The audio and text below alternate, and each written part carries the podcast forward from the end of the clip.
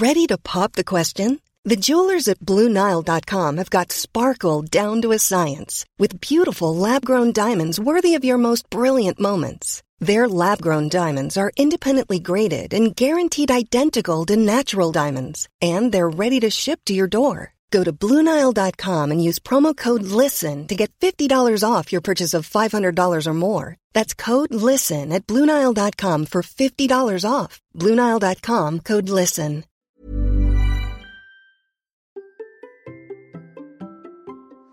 Qu'est-ce que je ferais si je commençais à courir maintenant avec ce que je sais?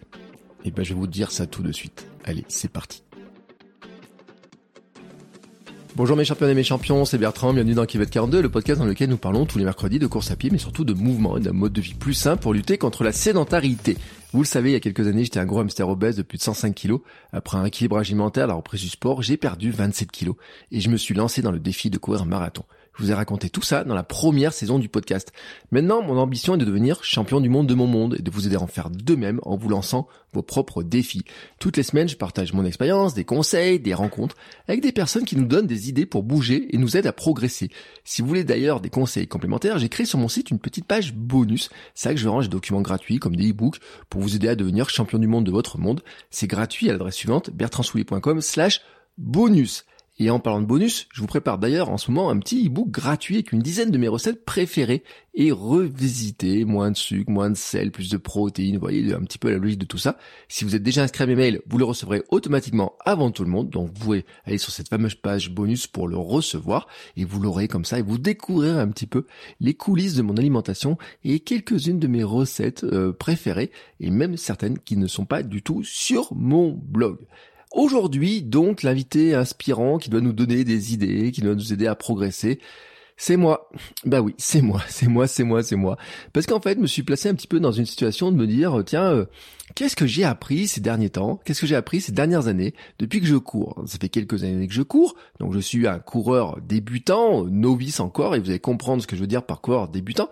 Mais quand même, j'ai appris quelques trucs. Oui, j'ai appris quelques trucs. Et j'ai appris quelques trucs en courant, j'ai appris quelques trucs en discutant avec vous, en discutant avec mes invités, en rencontrant des gens, en lisant des livres, en suivant euh, des, euh, des, des récits de courses, en regardant des vidéos, enfin tous ces trucs là, là comme ça, j'ai appris, j'ai appris, j'ai appris beaucoup plus de choses d'ailleurs que je ne pensais comme ça, parce que a priori on peut se dire que finalement euh, quand on débute la course à pied, moi j'ai 5-6 ans de course, dire bon bah finalement je sais pas tant de choses que ça, mais j'en ai tiré en fait, j'ai envie de dire une sorte de petite euh, philosophie, une vision des choses, de, des conseils, des gens qui m'envoient des messages, qui me demandent des conseils pour débuter, là tout de suite, ben ils me posent toujours un petit peu les mêmes questions, et en fait euh, j'en ai tiré une petite petite philosophie, oui une petite philosophie.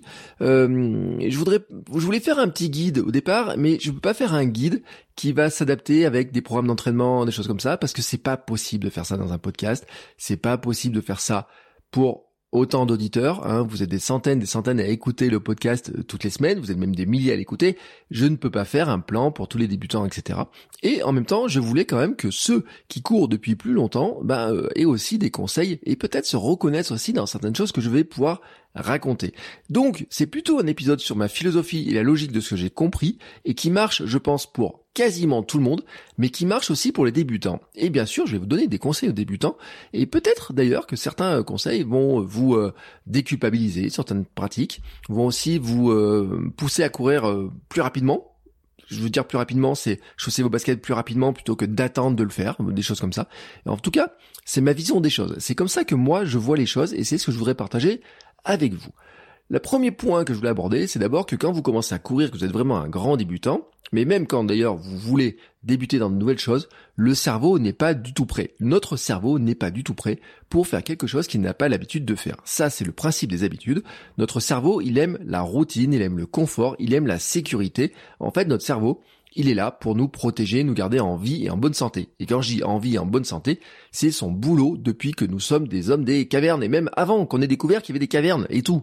Voilà, c'est comme ça. En fait, lui, son idée, c'est de dire comment je fais pour l'amener à la fin de la journée, qu'il ait assez mangé, assez bu, qu'il soit assez en forme pour pouvoir se déplacer, etc. Et puis, c'est ça le rôle du cerveau, hein, en fait. Et donc, bien sûr, on a inventé d'autres choses. Il pense à plein de choses, il est capable de créer plein de choses.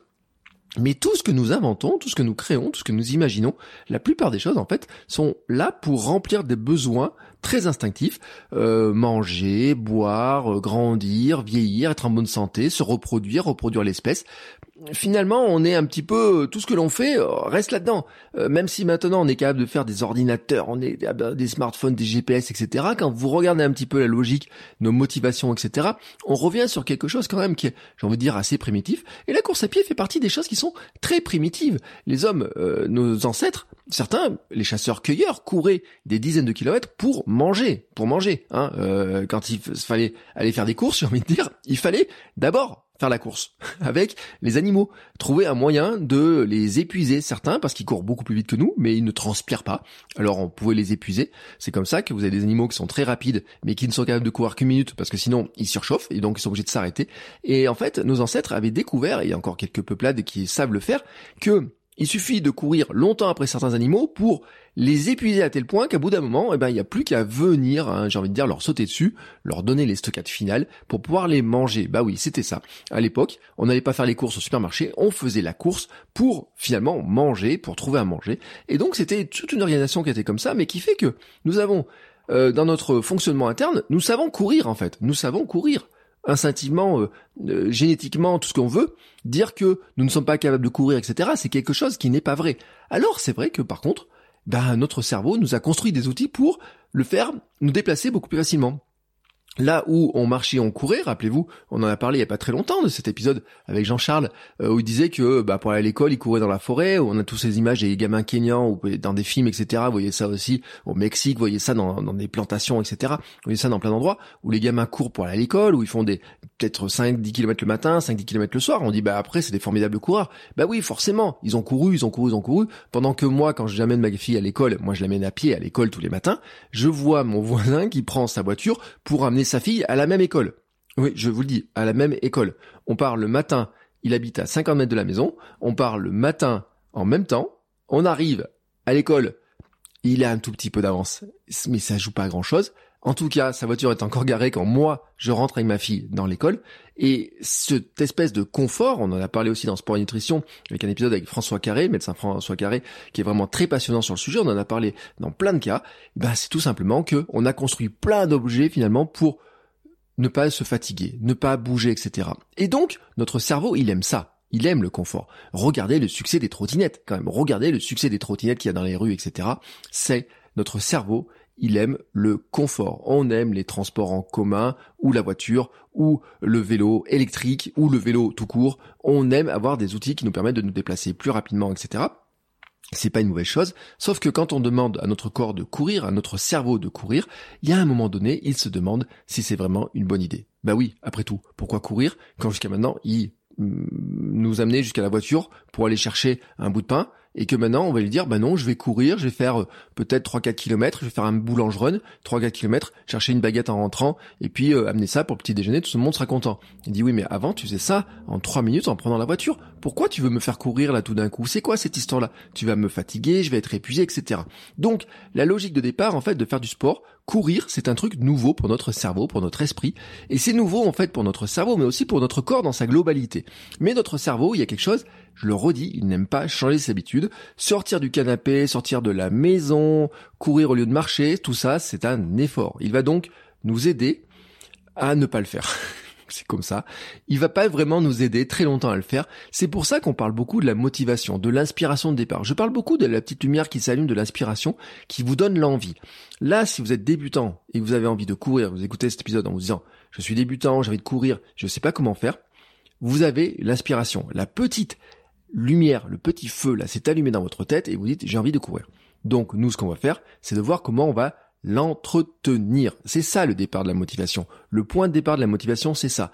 Mais la motivation, le petit feu, ça dure pas très longtemps. Derrière, après, il faut mettre du petit bois. Il faut faire quelque chose qui va chauffer. Et ce petit bois, c'est quoi? Eh ben, en fait, c'est d'arriver à le nourrir par l'exercice, par lui montrer que finalement, on prend du plaisir. Les endorphines, les fameuses endorphines, bah on pense aussi qu'elles ont été créées un petit peu par notre corps à une époque, par l'évolution, pour faire en sorte que l'homme qui avait couru des dizaines et des dizaines de kilomètres pour chasser, eh ben il oublie un petit peu ses douleurs, qu'il y retourne le lendemain plus facilement. Vous voyez toutes ces notions-là un petit peu, tout simplement pour assurer la survie. Notre corps est fabuleux. Notre corps, notre cerveau est euh, un fonctionnement fabuleux. Et vous allez voir plus loin que je vous dis, ce n'est pas une machine. Ce n'est pas une machine c'est un ensemble de vie, d'énergie qui est totalement fabuleux. Il faut l'amener sur de nouvelles choses. Et au départ, le simple fait de courir, c'est une nouvelle chose. Et puis petit à petit, on va l'amener sur de nouvelles choses qui sont toujours de plus en plus compliquées. Et en fait, on va se rendre compte que à chaque fois qu'on vous allez l'amener sur quelque chose de nouveau, il va à chaque fois remettre le même frein. C'est-à-dire que la première fois, le frein, c'est « mais pourquoi tu veux me faire courir ?» Et puis après, il va vous dire « mais pourquoi tu veux me faire courir une demi-heure? Mais pourquoi tu veux me faire courir aussi vite? Pourquoi tu veux me faire courir une heure? Pourquoi tu veux me faire courir un marathon? Pourquoi tu veux me faire courir un ultra? Mais c'est quoi ton idée? Mais eh, reste là, attends, on est bien, on est cool. Attends, on court 5 km tous les samedis. Pourquoi t'as envie de me faire courir trois fois par semaine? C'est un petit peu ça le dialogue, il est à votre cerveau, il est en train de vous envoyer des petits signaux comme ça, en train de vous dire ça. Donc, à chaque fois qu'on va changer notre pratique de course, il y a toujours un moment donné où il y a un doute qui peut arriver. On va se demander aussi si on en est capable, si on va y arriver. On se demande aussi pourquoi on fait ça, tous ces trucs-là. C'est totalement logique et normal. C'est tout simplement le fonctionnement de notre cerveau, de notre inconscient. On fonctionne comme ça. C'est pas une mauvaise chose. Hein. C'est euh, notre cerveau. On a l'habitude de dire qu'il est plutôt pessimiste, mais c'est ce qui permet en fait qu'on soit encore en vie. Un certain pessimisme nous maintient en vie. On estime d'ailleurs que à un certain âge, euh, on n'a pas ce pessimisme en nous, voyez, et c'est pour ça que les adolescents, les jeunes adultes sont capables de se balancer d'une falaise de 10 mètres de haut pour sauter dans un truc d'eau, alors que nous on le fera pas. C'est pas une question qu'ils ont le vertige, pas le vertige ou quoi que ce soit. C'est qu'a priori, à partir d'un certain âge, on devient plus pessimiste, ça devient plus compliqué, on est plus dans nos habitudes, etc. Bref, ça c'est un autre débat. Donc, il y a un moment donné, il faut rester se dire un truc, c'est que notre cerveau n'est pas prêt, mais il faut chercher d'une part à qu'est-ce qui va allumer le petit feu, et le petit feu au départ c'est j'ai envie de courir, pourquoi? Et puis ensuite j'ai envie de faire ça quand on va progresser, pourquoi, pourquoi, pourquoi, pourquoi? Et il faut chercher aussi le plaisir. Le petit feu pour l'alimenter, il faut du plaisir. Moi c'est ce que j'appelle l'oxygène du feu qui brûle en nous. C'est-à-dire que si on prend pas de plaisir, ça ça marchera pas ça marchera pas. Ça marchera pas. Même les sportifs professionnels, on se rend compte que quand ils ne prennent plus de plaisir, ils explosent en vol.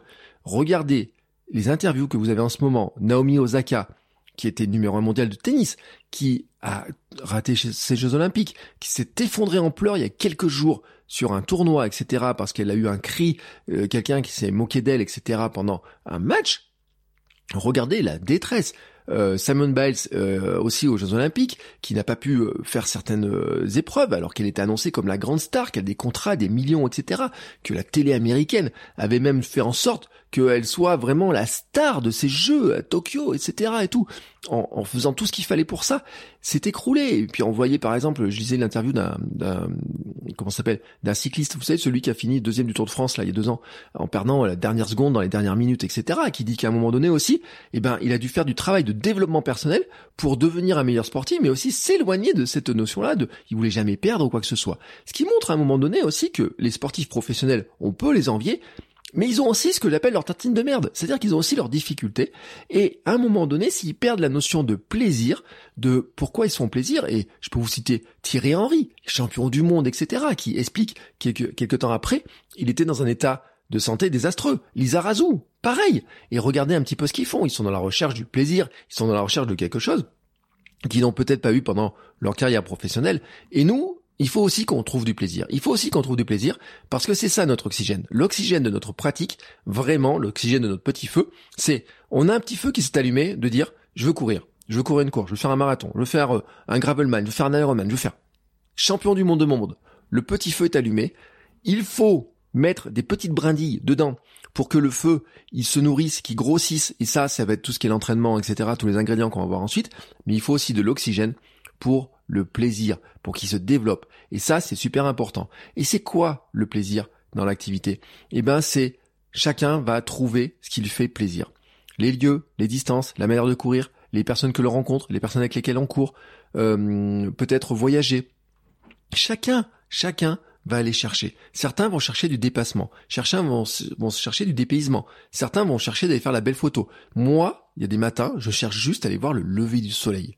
Je ne cherche rien d'autre. Je cherche à écouter le bruit des oiseaux, des choses comme ça. Je ne cherche rien d'autre. Je cherche à me détendre, je cherche à aller mieux. oui, j'ai cette idée aussi de devenir le fameux vieillard galopant dont on a déjà parlé dans certains épisodes. Oui, je veux être champion du monde de mon monde. Mais le plaisir aussi d'aller voir le lever du soleil quand toute la ville est endormie, de courir tôt le matin, c'est un oxygène incroyable. Et en fait, on n'est pas tous pareils. Il y en a qui n'ont rien à faire du lever de soleil. Il y en a, leur plaisir, c'est de gagner la course. Il y en a, leur plaisir, c'est de battre leur record. Il y en a, c'est d'aller le plus vite possible. Il y en a, c'est de faire des distances de plus en plus longues. Il y en a, ça va être de courir des jours et des jours. Il y en a, ça va être de faire euh, du triathlon. Il y en a, ça va être de marcher, de, de courir, de, de, traverser le désert, de traverser, euh, grimper des montagnes, etc. Là, je ne peux pas vous dire quel est votre plaisir. Je vous ai dit quel était votre mon plaisir à moi, et là, vous pouvez prendre une feuille et noter Qu'est-ce qui vous fait plaisir dans la pratique? Pourquoi certaines personnes n'aiment pas faire du trail alors que d'autres personnes adorent le trail Pourquoi certaines personnes elles aiment euh, courir sur la route, d'autres adorent les chemins? Moi j'aime bien faire de tout. Moi j'aime bien faire de tout parce que mon plaisir c'est pas juste d'aller sur les chemins. Oui d'aller sur les chemins. Moi je suis en Auvergne, je vois les volcans, je monte pendant euh, à peu près 5-10 minutes en courant et j'arrive face au Puy de Dôme, face à la chaîne des Puits qui est classée au patrimoine mondial de l'UNESCO. Il suffit qu'en plus il y a un beau ciel bleu ou un lever de soleil, un coucher de soleil selon le sens dans lequel on le prend. Qu'est-ce que vous voulez que je rajoute à ça? Mais ça, c'est mon plaisir à moi, et peut-être que certaines personnes n'en ont rien à faire. Parce que quand je regarde certains qui s'entraînent, ils s'entraînent eux en bas où ils ont pas la vue, où ils sont sur du plat, ils sont autour d'une piste, etc. Et il y en a qui adorent la piste, et puis il y en a qui trouvent leur plaisir dans le mix. L'autre chose que je voulais dire aussi dans ce plaisir, dans cet oxygène, c'est d'adapter notre langage. Oui, il faut adapter notre langage. Parce que franchement, on a des, des, ça donne pas envie, quoi on va trahir sa foulée, on va endurer, c'est de l'endurance, on va attaquer le sol, oh, l'attaque talon, l'attaque de ça, etc. Ah, si on avait un langage positif et entraînant et pas les termes qui sont guerriers, qui sont négatifs, qui sont associés aussi, ben à des choses qu'on n'aime pas trop des fois. Bah oui, euh, on dit euh, euh, le boulot et tout, j'ai fait le taf, j'ai fait le boulot, c'est du travail, la séance de travail c'est ça, etc. Combien de fois vous l'entendez dans les clubs, combien de fois vous l'entendez par des gens qui courent, combien de fois vous lisez dans les blogs, combien de fois j'ai pu le dire aussi moi dans le podcast, etc. Ça j'ai décidé de le balayer. J'ai décidé de balayer tout ça. Parce que on a parlé dans l'épisode d'ailleurs on court pieds nus, l'auteur Ken Bob Saxton qui court pieds nus, lui en fait l'attaque dire avoir le pied qui attaque le sol, ça n'a aucun sens. Ça n'a aucun sens. On pourrait dire il faut épouser le sol, il faut se poser doucement, etc. On peut avoir des choses comme ça, et je vais en parce que j'ai une question à la fin, et je vais vous expliquer vraiment ce que je veux dire par épouser le sol. Je vous dis pas qu'il faut... Je dire, faut pas faire l'amour à la terre, à la piste ou quoi que ce soit, c'est pas vrai. Mais on pourrait dire qu'on peut la caresser quand même un petit peu cette piste, cette terre. Que si on marche, qu'on court plus doucement sur certains terrains, ça sera peut-être plus agréable et plus facile pour notre corps aussi, et peut-être plus euh, avoir une sensation qui soit meilleure quand on court. Ça, c'est quelque chose, moi pour moi, je trouve que dans le langage, on doit aussi avoir un langage qui nous donne envie de bouger, qui nous donne envie tout simplement positif, qui nous montre aussi une voie, une voie vraiment positive là-dedans. Et puis, et puis, je le redis, il faut accepter que on, nous ne sommes pas des machines. Je n'aime pas cette expression de dire que le corps est une machine formidable, parce que le corps n'est pas une machine. D'une part, le cerveau n'est pas une machine, et je vais finir là-dessus, de dire le, le, cerveau, j'en ai parlé un petit peu, c'est franchement pas une machine, parce qu'en fait, on peut avoir des coups de bien, des coups de moins bien, etc. Une machine, un ordinateur, l'ordinateur, vous avez le téléphone, vous appuyez sur un bouton, il a toujours le même comportement, il a toujours la même réaction. Toujours, toujours, toujours, toujours. Il a été prévu pour fonctionner comme ça. Votre cerveau, notre cerveau, nos cerveaux à tous, nos émotions, notre système émotionnel. Et je vous rappelle qu'en fait, tout notre corps est cerveau, parce que euh, en fait, nous sommes remplis de nerfs, nous sommes remplis de connexions. Euh, la plupart de notre corps, en fait, on en a parlé avec Thierry Schmidt dans un épisode de Sport et Nutrition, ce n'est pas de la matière, mais ce sont de l'eau, des ions, c'est des choses qui circulent, c'est de l'énergie qui circule, etc.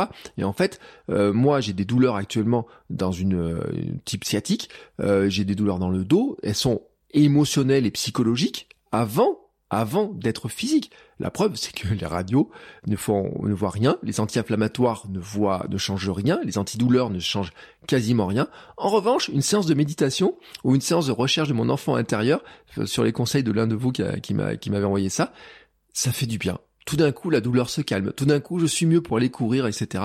Et ça, quand même, c'est quelque chose qui doit nous montrer, et vous l'avez tous expérimenté, que Parfois, vous pouvez être pas bien. Parfois, vous pouvez avoir des douleurs, etc.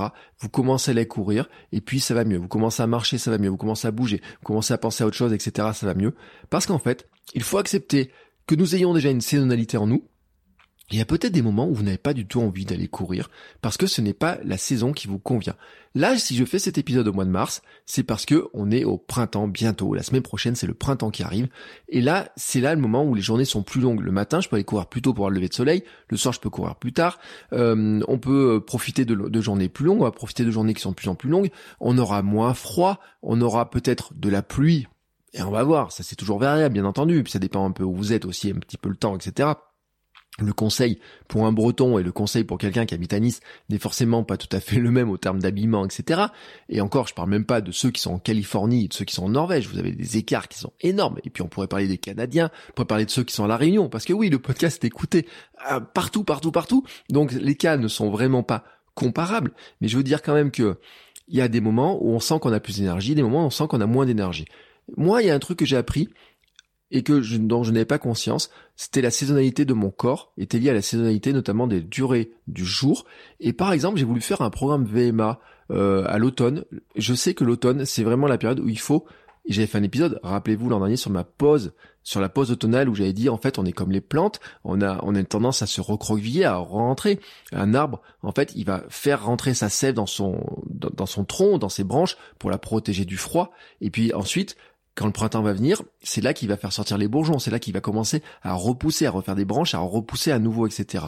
Parce que lui, il a besoin de la lumière, il a besoin euh, du soleil hein, pour s'intérioriser, la chlorophylle, tous ces éléments-là, etc. Donc ça, il en a besoin. Et en fait, notre corps, en tout cas le mien, fonctionne de cette manière-là. Je sais que j'ai expérimenté par le passé des programmes d'entraînement type traiter ma vitesse au mois de novembre, et j'ai essayé encore au mois de novembre dernier. Je n'y arrive pas parce que je n'ai pas la dose d'énergie. En revanche, au printemps, j'ai ma dose d'énergie. Et en fait, je l'ai même à partir de la fin de l'hiver. Je m'étais rendu compte sur les préparations marathon pour préparer le marathon de Paris, et puis ensuite j'aurais dû préparer le marathon d'Albi. Enfin, s'il n'y avait pas eu le confinement, j'ai commencé la préparation du marathon d'Albi. J'avais une énergie sur le mois de février qui était vraiment très très très très très très importante. Et au moment où je commence la préparation, j'ai vraiment une énergie qui était très importante. Et elle dure longtemps cette énergie. Puis à un moment donné, il y a un coup de moins bien. Et ça, j'ai appris aussi à le voir. Et ça, c'est important de le savoir. Nous ne sommes pas des machines. Nous réagissons à plein de choses. Il faut l'accepter.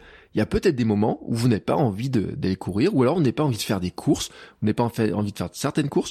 Peut-être qu'il y a des moments où vous avez envie de faire des courses de longue distance, peut-être des moments où vous avez envie de faire des courses de petite distance, peut-être des moments où vous avez envie de faire de vélo, peut-être des moments où vous avez envie de nager, peut-être des moments où vous avez envie d'un mix, peut-être des moments où vous avez envie de votre chaise longue. Et ça, je crois que les débutants doivent l'entendre. Ils doivent l'entendre. Ce n'est pas parce que moi je cours tous les jours que vous devez courir tous les jours. Et même si moi je cours tous les jours, je ne cours pas tous les jours de la même distance. J'ai couru hier 2 km 88 alors que euh, au mois de janvier, j'aurais couru 14 km et que j'avais fait 500 km au mois de janvier et que euh, sur un mois de février-mars avec mes douleurs, etc., je ne serais pas à 100 km. Et ce n'est pas grave, ce n'est pas du tout un problème. Voilà, ceci étant dit, maintenant, mon autre conseil, maintenant que notre cerveau, nous sommes prêts à l'aspect psychologique, la première mission que nous avons quand on veut débuter la course à pied, c'est de courir.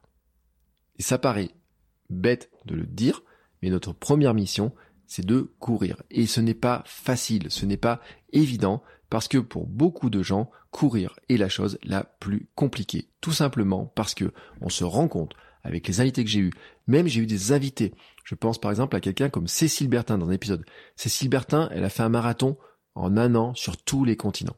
Vous vous rendez compte? Elle allée courir sur tous les continents. Pourtant, la première fois qu'elle court, elle pense qu'elle ne va jamais arriver au bout. Elle le raconte, elle le raconte dans l'épisode, elle le raconte aussi dans Sport et Nutrition, parce que j'ai reçu deux fois sur deux sujets euh, différents. Elle le raconte. Et en fait, quand on commence à courir, on se rappelle pas quand on est enfant. Moi, ma fille, elle court tout le temps en permanence. Elle court tout le temps. Ce matin, pour aller chercher une paire de chaussettes dans sa chambre avant de s'habiller, elle court. Elle court. Elle y va en courant. Toujours, elle court, elle court, elle court. Puis des fois, bon, elle y va en marchant, mais souvent, elle court, elle court, elle court. Bon. Mais à un moment donné, moi, je me suis arrêté de courir. Et je me suis arrêté de courir pendant plus de 20 ans. Et quand on commence à courir à 30 ans, à 40 ans ou à 50 ans, eh ben, on ne sait plus courir. Eh ben, je sais, on ne sait plus courir. Et on s'en rend compte. Tous les invités que j'ai eus qui ont repris tardivement le sport, la plupart, à part un ou deux cas euh, vraiment exceptionnels, la première séance, elle est pénible, elle est longue, elle dure longtemps, la vitesse est faible, etc. Et ça, faut l'accepter, ce n'est pas grave, ce n'est pas un problème cette histoire-là. En fait, tout le monde a des mauvais souvenirs, et tout le monde a des mauvais souvenirs, quel que soit son niveau, tout le monde va affronter à un moment donné un mauvais souvenir. Mais au début, on a des mauvais souvenirs. Moi, je me rappelle au tout début, quand j'avais essayé de courir à un moment donné, j'avais même abandonné. J'avais un cadre idyllique, une belle plage, du sable, du soleil, le soleil, le, enfin le soleil qui se levait, tout ce qu'il fallait. Et pourtant, à ce moment-là, je dis, j'en ai marre. J'ai plus envie de courir, j'ai plus envie d'avancer. J'en avais marre.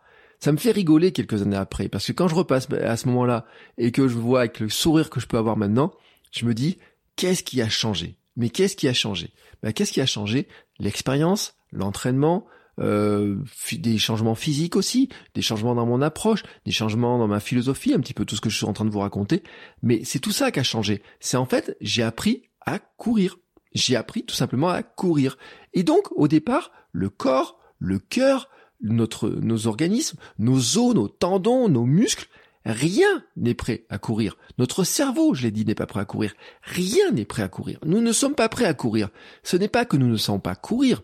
La mécanique, même si on pourrait dire qu'on n'a pas la foulée ou quoi que ce soit, j'y reviendrai après là-dessus, on peut apprendre à courir, on peut améliorer sa course, etc. Le corps, il sait courir dans la tête. On sait courir. On se rappelle qu'on courait quand on était enfant, mais quand on va commencer à le à recourir, à le refaire, on se rend compte qu'en fait, on ne sait plus le faire. Et que aller courir un kilomètre, c'est pas comme courir après un bus.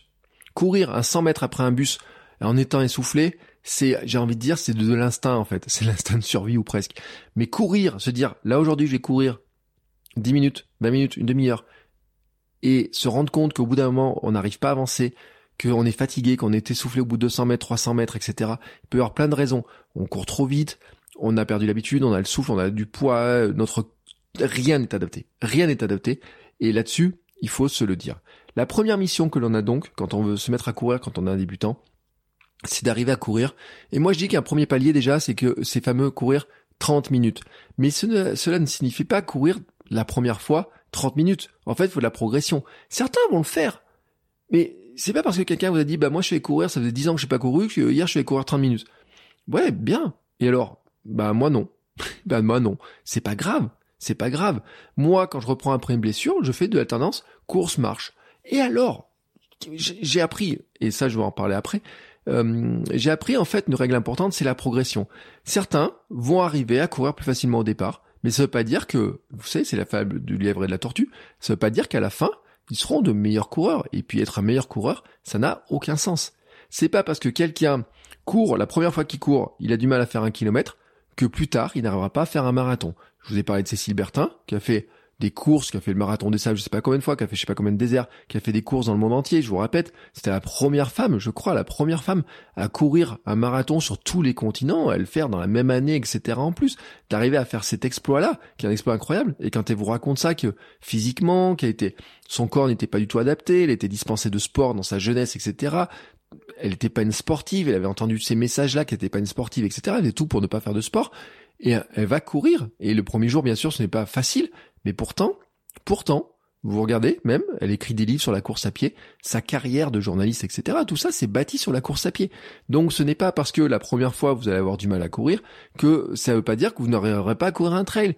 Peut-être que la première fois vous n'aurez pas à courir 2 km, mais dans que quelques années, vous ferez la diagonale des fous. oui, rien n'est impossible, mais il faut de la progressivité, il faut de la progression. Au départ, ne pas hésiter à marcher. Moi, je dis le meilleur programme de reprise pour la course à pied, c'est de la marche. Quand j'ai commencé, quand j'ai repris le sport après mon rééquilibrage alimentaire, j'ai d'abord commencé par marcher, par faire du vélo, avant de recourir. J'ai même fait d'autres choses du hit, du fitboxing, euh, de la piscine. J'allais voir, j'ai un coach de fitboxing, on avait du hit, etc. Taper sur un, vous savez, c'est des espèces de punching ball avec des gants, etc. Et puis un jour, il me fait un test, il me dit, bah maintenant, euh, tiens, tu peux essayer d'aller recourir, voir ce qui s'est passé. Mais ça faisait peut-être trois mois 4, mois que je n'avais pas essayé de courir ou quoi que ce soit, et d'un coup j'ai vu le changement, parce que mon cœur s'est adapté aussi à de l'effort physique. En fait, la course à pied n'est pas le seul effort physique que vous, pouvez, que vous pouvez avoir. Vous pouvez très bien progresser en course à pied en faisant du fitboxing, en faisant du vélo, en faisant du yoga, en faisant de la marche, en marchant. Euh, le simple fait de marcher vous permet déjà de vous préparer à la course. Et puis de temps en temps, au lieu de marcher, vous allez courir, vous allez avoir de la marche-course. Et puis voilà. Et puis peut-être que ce format de marche-course, d'ailleurs, vous sera très bien, très intéressant pour vous. Peut-être c'est ce que vous avez préféré. Peut-être que vous allez vous rendre compte qu'en fait, vous préférez faire un trail en faisant de la marche-course, alors que pendant d'autres, euh, les trails roulants, pendant lesquels ils ne font que courir. Et alors, ça, c'est, je le redis, votre oxygène, vous allez trouver dans le bonheur que vous allez trouver dans la pratique. Et au départ, bah, faire de l'alternance, courir une, marcher une minute, courir une minute, et faire ça plusieurs fois, c'est un très bon moyen de démarrer. Mais même quand on a déjà démarré depuis longtemps, c'est un très bon moyen de reprendre après une coupure hivernale, très bon moyen de reprendre après une pause, très bon moyen de reprendre après une blessure. C'est un très bon moyen aussi pour allonger des distances, c'est un très bon moyen pour monter sur une montagne qu'on n'arrive pas, on n'arrive pas à la faire en courant, on s'épuise, et ben on va marcher, et puis ensuite on prendra du plaisir dans la descente et sur le plat. Voilà, la marche, la marche, la marche, la marche. On peut marcher, on a le droit de marcher. Et ça, c'est un truc que j'avais entendu. Et puis vous savez, on en a parlé la semaine dernière sur euh, quand on parlait euh, de, du livre du de l'auteur japonais dont j'ai perdu le nom comme ça, ce qui dit que lui, sur son épitaphe, sur sa tombe, c'est le coureur qui n'a jamais marché c'est une philosophie particulière, vous n'êtes pas obligé de l'adapter. C'est pas parce que déjà on vous dit ah non, euh, tu vas pas marcher pendant ton marathon que vous devez les écouter. Non, non, non, ça veut pas dire vous n'êtes pas obligé de les écouter. Vous pouvez, vous pouvez choisir délibérément de marcher si vous en ressentez le besoin, si ça vous donne de l'oxygène dans votre pratique, vous avez le droit de marcher. Et c'est un très bon moyen de le faire. Et au départ, si vous n'êtes pas capable de courir 30 minutes, mais vous pouvez marcher 30 minutes. Et puis ensuite, vous pouvez marcher, euh, peut-être courir 10 minutes, marcher 20 minutes avec de l'alternance. Et puis petit à petit, vous serez capable de courir 30 minutes. Et j'ai envie de dire, ça va être pareil sur les distances supérieures. Ça va être pareil à chaque fois qu'on va progresser. On après, comment on va progresser? On va faire des sorties régulières. La sortie régulière, pour moi, la régularité, c'est le truc le plus important. Une fois que vous arrivez à commencer à mettre de mouvement en vous, c'est là où il va falloir commencer aussi à vous demander comment vous allez l'entretenir régulièrement. Parce que, je reprends l'idée du feu. Quand vous avez votre feu est allumé pour l'entretenir, vous mettez pas toutes vos petites euh, pour votre barbecue là, vous n'allez pas mettre tous vos petits bois d'un coup et puis laisser comme ça et puis vous dire ça a marché pendant des heures. Non, régulièrement, hop, on vient mettre des petits bois on vient remettre un petit peu de bois, on vient remuer un petit peu les choses, on vient changer un petit peu la disposition du feu, et puis il y a de l'oxygène, si on voit que ça manque un peu d'oxygène, on met un petit coup de sifflet dans les, euh, de souffler dans les cheminées, vous voyez tous ces trucs-là. Vous voyez, ce fonctionnement-là du petit feu, comment on l'entretient? Ben ça, c'est l'entraînement. Et ben moi, je suis partisan de vous dire un truc, surtout quand vous débutez, acceptez-le. Souvent, on a une tendance de se dire, oui, bon, ben moi, je vais faire une séance euh, toutes les semaines, le samedi ou le dimanche matin, je vais aller courir une heure, ou un truc comme ça. J'ai appris, avec l'expérience, que il vaut mieux faire trois sorties de 20 minutes que faire une seule sortie d'une heure. Parce que ça donne l'habitude. Ça diminue le besoin de motivation aussi. Ça, c'est un élément qui est extrêmement important. Euh, se motiver pour aller courir une heure, surtout si c'est dimanche matin, que la veille on a eu des amis, qu'on a fait la fête, euh, que on a mal dormi parce que les enfants ont fait un peu la foire, ou n'ont pas fait leur nuit, euh, qu'il fait pas beau, euh, que euh, on s'est un peu ballonné, qu'on s'est un peu fatigué, que la semaine était compliquée, tout c'est tout vrai il vous faut beaucoup plus de motivation pour aller courir une heure que pour aller courir 10 minutes ou 20 minutes. Soyons honnêtes. Moi qui vais courir tous les jours, je sais qu'aller courir 10 minutes, c'est extrêmement facile parce que je me dis, bon bah je fais le tour du pâté de maison en courant, mon petit kilomètre 6 il fait en 10, 12 minutes, 13 minutes, des fois un peu plus long quand j'ai mal un petit peu à droite à gauche et que je fais l'alternance marche-course, et voilà. Donc c'est plus facile de se motiver pour aller courir 10 minutes que pour aller courir une heure. C'est plus facile aussi pour le corps de supporter de l'effort pendant 20 minutes de supporter un effort d'une heure au départ. C'est la réalité. Et donc ça réduit la fatigue du jour. Si vous allez courir le matin, ça peut vous mettre de l'énergie, mais ça va pas vous épuiser parce que combien il y en a qui font des grandes sorties longues le samedi, le dimanche matin ou le samedi matin, qui font des grandes sorties longues le, vous voyez, le samedi matin, ils vont faire une, dimanche, hop, faire une grande sortie, c'est la seule séance, hop, ils vont dire, ah, je vais courir, euh, allez, je vais faire 10 ou 15 kilomètres. Donc ils vont courir une heure, une heure et demie, ils rentrent, ils sont capoutes, l'après-midi, ils font deux heures de sieste. Est-ce que ça donne vraiment beaucoup d'énergie? Je dis pas que c'est mauvais, je ne critique pas. Je dis, est-ce que c'est comme ça que vous avez envie de passer réellement votre dimanche? Est-ce que ça vous plaît? Est-ce que c'est ça qui vous plaît? Si ça, ça vous plaît pas, vous avez aussi notre méthode de vous dire, est-ce que je peux pas incorporer des plus petites séances tout au long de ma semaine? Parce que ça va réduire ma fatigue et parce que le dimanche, je pourrais plus en profiter parce que je serai moins fatigué parce que je m'impose pas une grosse séance qui est vraiment très longue pour me dire, allez, il faut quand même que j'arrive à courir 10 ou 15 km ou quoi que ce soit. Donc ça, c'est un élément qui est pour moi extrêmement important, la réduction de la fatigue, et puis ça permet de créer des adaptations régulières. Ça permet vraiment d'adapter, et je vais en parler après, parce que l'adaptation, c'est un élément clé, ça permet d'adapter et ça permet de prendre l'habitude. Je vous donne une citation, Mike Horn, la motivation, c'est une connerie inventée par les Américains. Si tu veux réussir, il faut avoir de la discipline. La discipline, c'est quoi? C'est de prendre l'habitude d'aller régulièrement, on prend son agenda, on prend un planning, on dit tiens, je vais aller courir. Et ça, c'est un truc que j'ai appris, que j'ai intégré, parce qu'au départ, j'allais courir quand j'avais envie, de temps en temps, j'allais courir un truc, j'allais faire ça, ah bah tiens, ouais, c'est dimanche, il fait beau, bah je vais aller courir, ah bah tiens, aujourd'hui il fait pas beau, bah je reste à la maison, etc. J'avais une séance de prévu, non mais c'est pas grave, allez, je la ferai une autre fois, etc. J'étais beaucoup là-dedans au départ, quand j'ai commencé à courir, quand j'ai commencé à reprendre. Et puis, avec les entraînements, le fait d'avoir le fitboxing, la natation, ça m'a donné un cadre, ça m'a donné un cadre. Mais le, ce qui m'a donné le plus de cadre, c'est le club. En fait, le club m'a donné vraiment du cadre, en disant, bah tiens, il y a entraînement le mercredi et le vendredi. Et puis je faisais une sortie le dimanche. Et ce qui m'a encore donné le plus de cadre, c'est la préparation marathon, quand j'ai dit, bah tiens, je vais introduire une nouvelle séance le mardi. Et là, ça m'a permis de créer un cadre avec un planning, avec vraiment des temps, des objectifs, etc. en me disant, je vais courir à tel moment, tel moment, tel moment, tel moment. Et je me suis organisé pour arriver à le faire. Et c'est ça aussi, l'habitude, la discipline, etc. Et c'est l'avantage de procéder ainsi, c'est qu'on va arriver en fait à s'adapter petit à petit, à adapter notre corps, adapter nos habitudes, adapter notre emploi du temps, etc. Adapter ce que l'on fait adapter notre vie finalement à pouvoir bouger plus, à courir plus, à pouvoir s'entraîner. Et ça, c'est un élément important. Parce que plus on arrive à adapter tout ce qui va autour de la course, et plus c'est facile de courir. Si à chaque fois trouver 20 minutes ou une demi-heure pour courir, c'est la galère, c'est sûr que ça saute à chaque fois. Donc, il y a un moment donné aussi, il faut dire, bon bah, ma discipline, c'est de dire, je vais aller courir trois par semaine, tel et tel jour et tout, et je vais organiser mon temps autour. Alors bien sûr, il y a toujours des entretemps des contretemps. Bien sûr, peut toujours arriver quelque chose, mais en fait, la logique, c'est de rentrer là-dedans, et ça, c'est un élément que j'ai mis du temps à intégrer, mais quand je l'ai intégré, je me suis rendu compte à quel point ça changeait tout. La troisième grande leçon, c'est l'adaptation. C'est à quel point le corps est formidable, mais je le répète, ce n'est pas une machine. Une machine, par définition, elle fait toujours la même chose. Une machine, il y a des machines qui marchent depuis des centaines d'années, qui n'ont jamais évolué de leur vie. En fait, la seule chose que peut faire une machine, j'ai envie dire, c'est s'user. Bah oui, c'est elle s'use, voilà, c'est tout. Si vous avez une roue qui tourne, elle n'évoluera jamais cette roue. Elle ne va jamais évoluer. Si vous avez un moteur qui fait tourner une roue, rien ne va jamais évoluer dans ce moteur qui fait tourner la roue. Jamais rien, rien. Par contre, la roue va finir par s'user, surtout si vous la frottez contre quelque chose le mécanisme du moteur va finir peut-être par s'encrasser. Peut-être que les courroies qui font tourner le moteur vont aussi finir par péter. Vous voyez, dans votre voiture, si vous avez changé une courroie ou quoi que ce soit, vous savez de quoi je parle. Les freins de votre voiture, vous les changez parce qu'ils s'usent. Ils ne s'améliorent jamais. Ils ne font que s'user. Notre corps, lui, à l'inverse, il progresse, même tardivement. Même si vous commencez à courir à 40 ou 50 ans, il va progresser. Surtout si vous partez de zéro. Je répète, on est sur un épisode débutant, grand débutant, les progrès au départ sont exceptionnels, sont incroyables. Pourquoi? Parce que, en fait, votre corps retrouve le niveau qu'il devait avoir, qu'il aurait dû avoir, si vous étiez resté un marcheur-cueilleur, j'ai envie de dire. C'est-à-dire que, tout simplement, vous avez oublié pendant des années que vous que vous pouviez marcher, courir, etc. autant. Le simple fait de commencer à le remettre va remettre votre corps au niveau de ce qu'il est capable de faire. Donc les progrès au départ sont énormes. Si vous commencez à courir à 30 ans en ayant 30 kilos de trop, votre corps va forcément progresser, il va s'adapter. Je l'ai vécu, j'ai perdu 27 kilos, euh, j'ai commencé à courir, j'avais 30, presque 40 ans. Allez, je sais pas l'âge exactement, on va dire un peu avant mes 40 ans, parce que le but du jeu c'était de, je sais préparer euh, marathon pour mes 42 ans. Ça faisait 2-3 ans que je courais, on va dire j'ai commencé autour de 39 ans.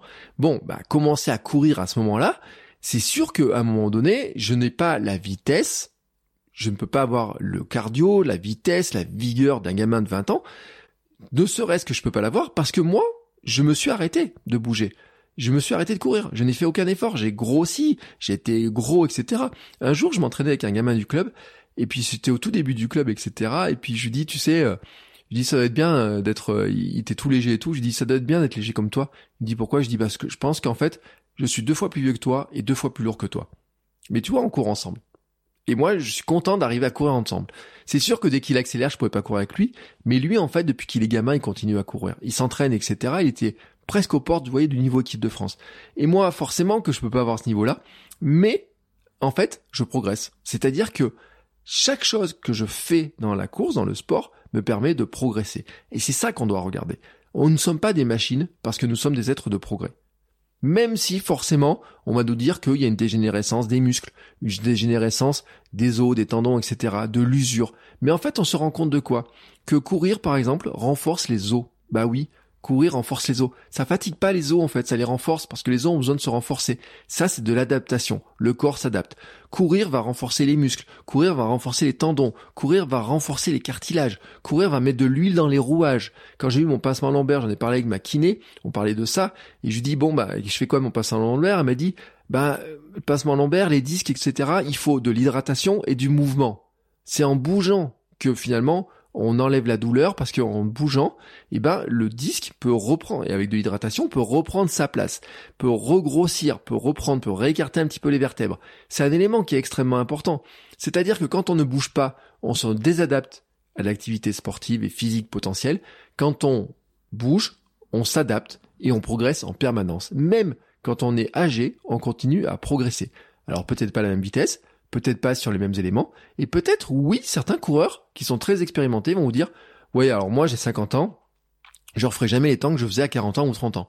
Oui, mais c'est parce qu'ils ne sont plus des débutants. Ils ne sont plus dans l'esprit, dans le, dans, le fonctionnement du débutant. Et puis, si ça se trouve, ce qu'ils vous disent pas, en fait, c'est qu'à 30 ans, ils étaient capables de courir un 10 km en 32 minutes, mais que maintenant, ils sont peut-être capables de courir un marathon ils sont peut-être plus capables de faire un 10 km en 30 minutes, mais qui sont encore capables de courir un marathon dans un temps qui est vraiment très très bon, et qu'à l'époque, ils n'étaient peut-être pas capables de le faire, parce que finalement, leur corps a progressé sur un autre aspect. Et quand on est débutant, quand on est en plus, euh, si vous avez un peu un problème de poids comme moi j'ai pu avoir, mais même sans l'avoir, euh, au départ, ce n'est que du progrès. Quel que soit votre âge, on ne fait que progresser. Et l'entraînement, c'est justement de progresser. Et c'est quoi l'entraînement en fait? C'est de d'amener à montrer à notre corps vers où on veut aller, et c'est de lui permettre de s'adapter. Et en fait, il va s'adapter petit à petit, mais il faut lui donner l'occasion de le faire. Et comment on lui donne l'occasion de le faire? Eh ben, c'est de jouer sur l'adaptation.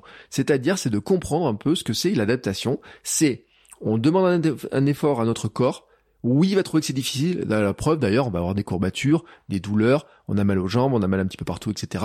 C'est difficile. Le corps, lui, qu'est-ce qu'il va retenir? Il va dire, pour que ce soit plus facile la prochaine fois, il faut que je m'adapte. Il faut que j'adapte mes muscles, mes tendons, mes os, je vais renforcer mes os, je vais faire donner mes muscles plus de grosseur, plus de puissance, plus d'élasticité. Tout ça pour que la prochaine fois ce soit plus facile. Et c'est ça le principe de l'adaptation, c'est ça le principe de l'entraînement. L'entraînement, c'est quoi? C'est de donner une dose d'effort suffisamment importante à notre corps pour que il comprenne que la que les fois suivantes, eh ben, il faut qu'il ait construit quelque chose qui soit un peu plus fort, un peu plus solide, un peu plus résistant, etc. Mais sans le casser.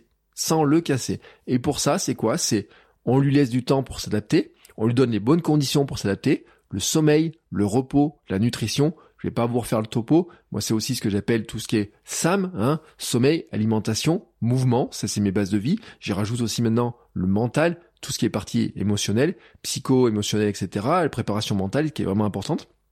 Et puis il y a une autre notion à comprendre, c'est une notion dont j'avais parlé il y a très longtemps quand je m'étais blessé sur mon premier marathon, la préparation de mon premier marathon, mon marathon de Lyon que j'aurais dû faire qui était pratiquement le jour de mon anniversaire, c'est le stress mécanique, c'est-à-dire en fait le stress que l'on va, vous voyez encore un mot qui est pas très positif et pourtant le stress est aussi positif dans certains aspects, c'est-à-dire que stresser son muscle, stresser son corps, c'est quoi? C'est de lui imposer quelque chose qu'il ne sait pas faire, qu'il n'a pas encore fait, mais lui pas lui, pas que ce soit trop important, lui donner une charge de, de travail légèrement supérieure à la fois précédente, mais suffisante pour qu'il ait besoin de s'adapter.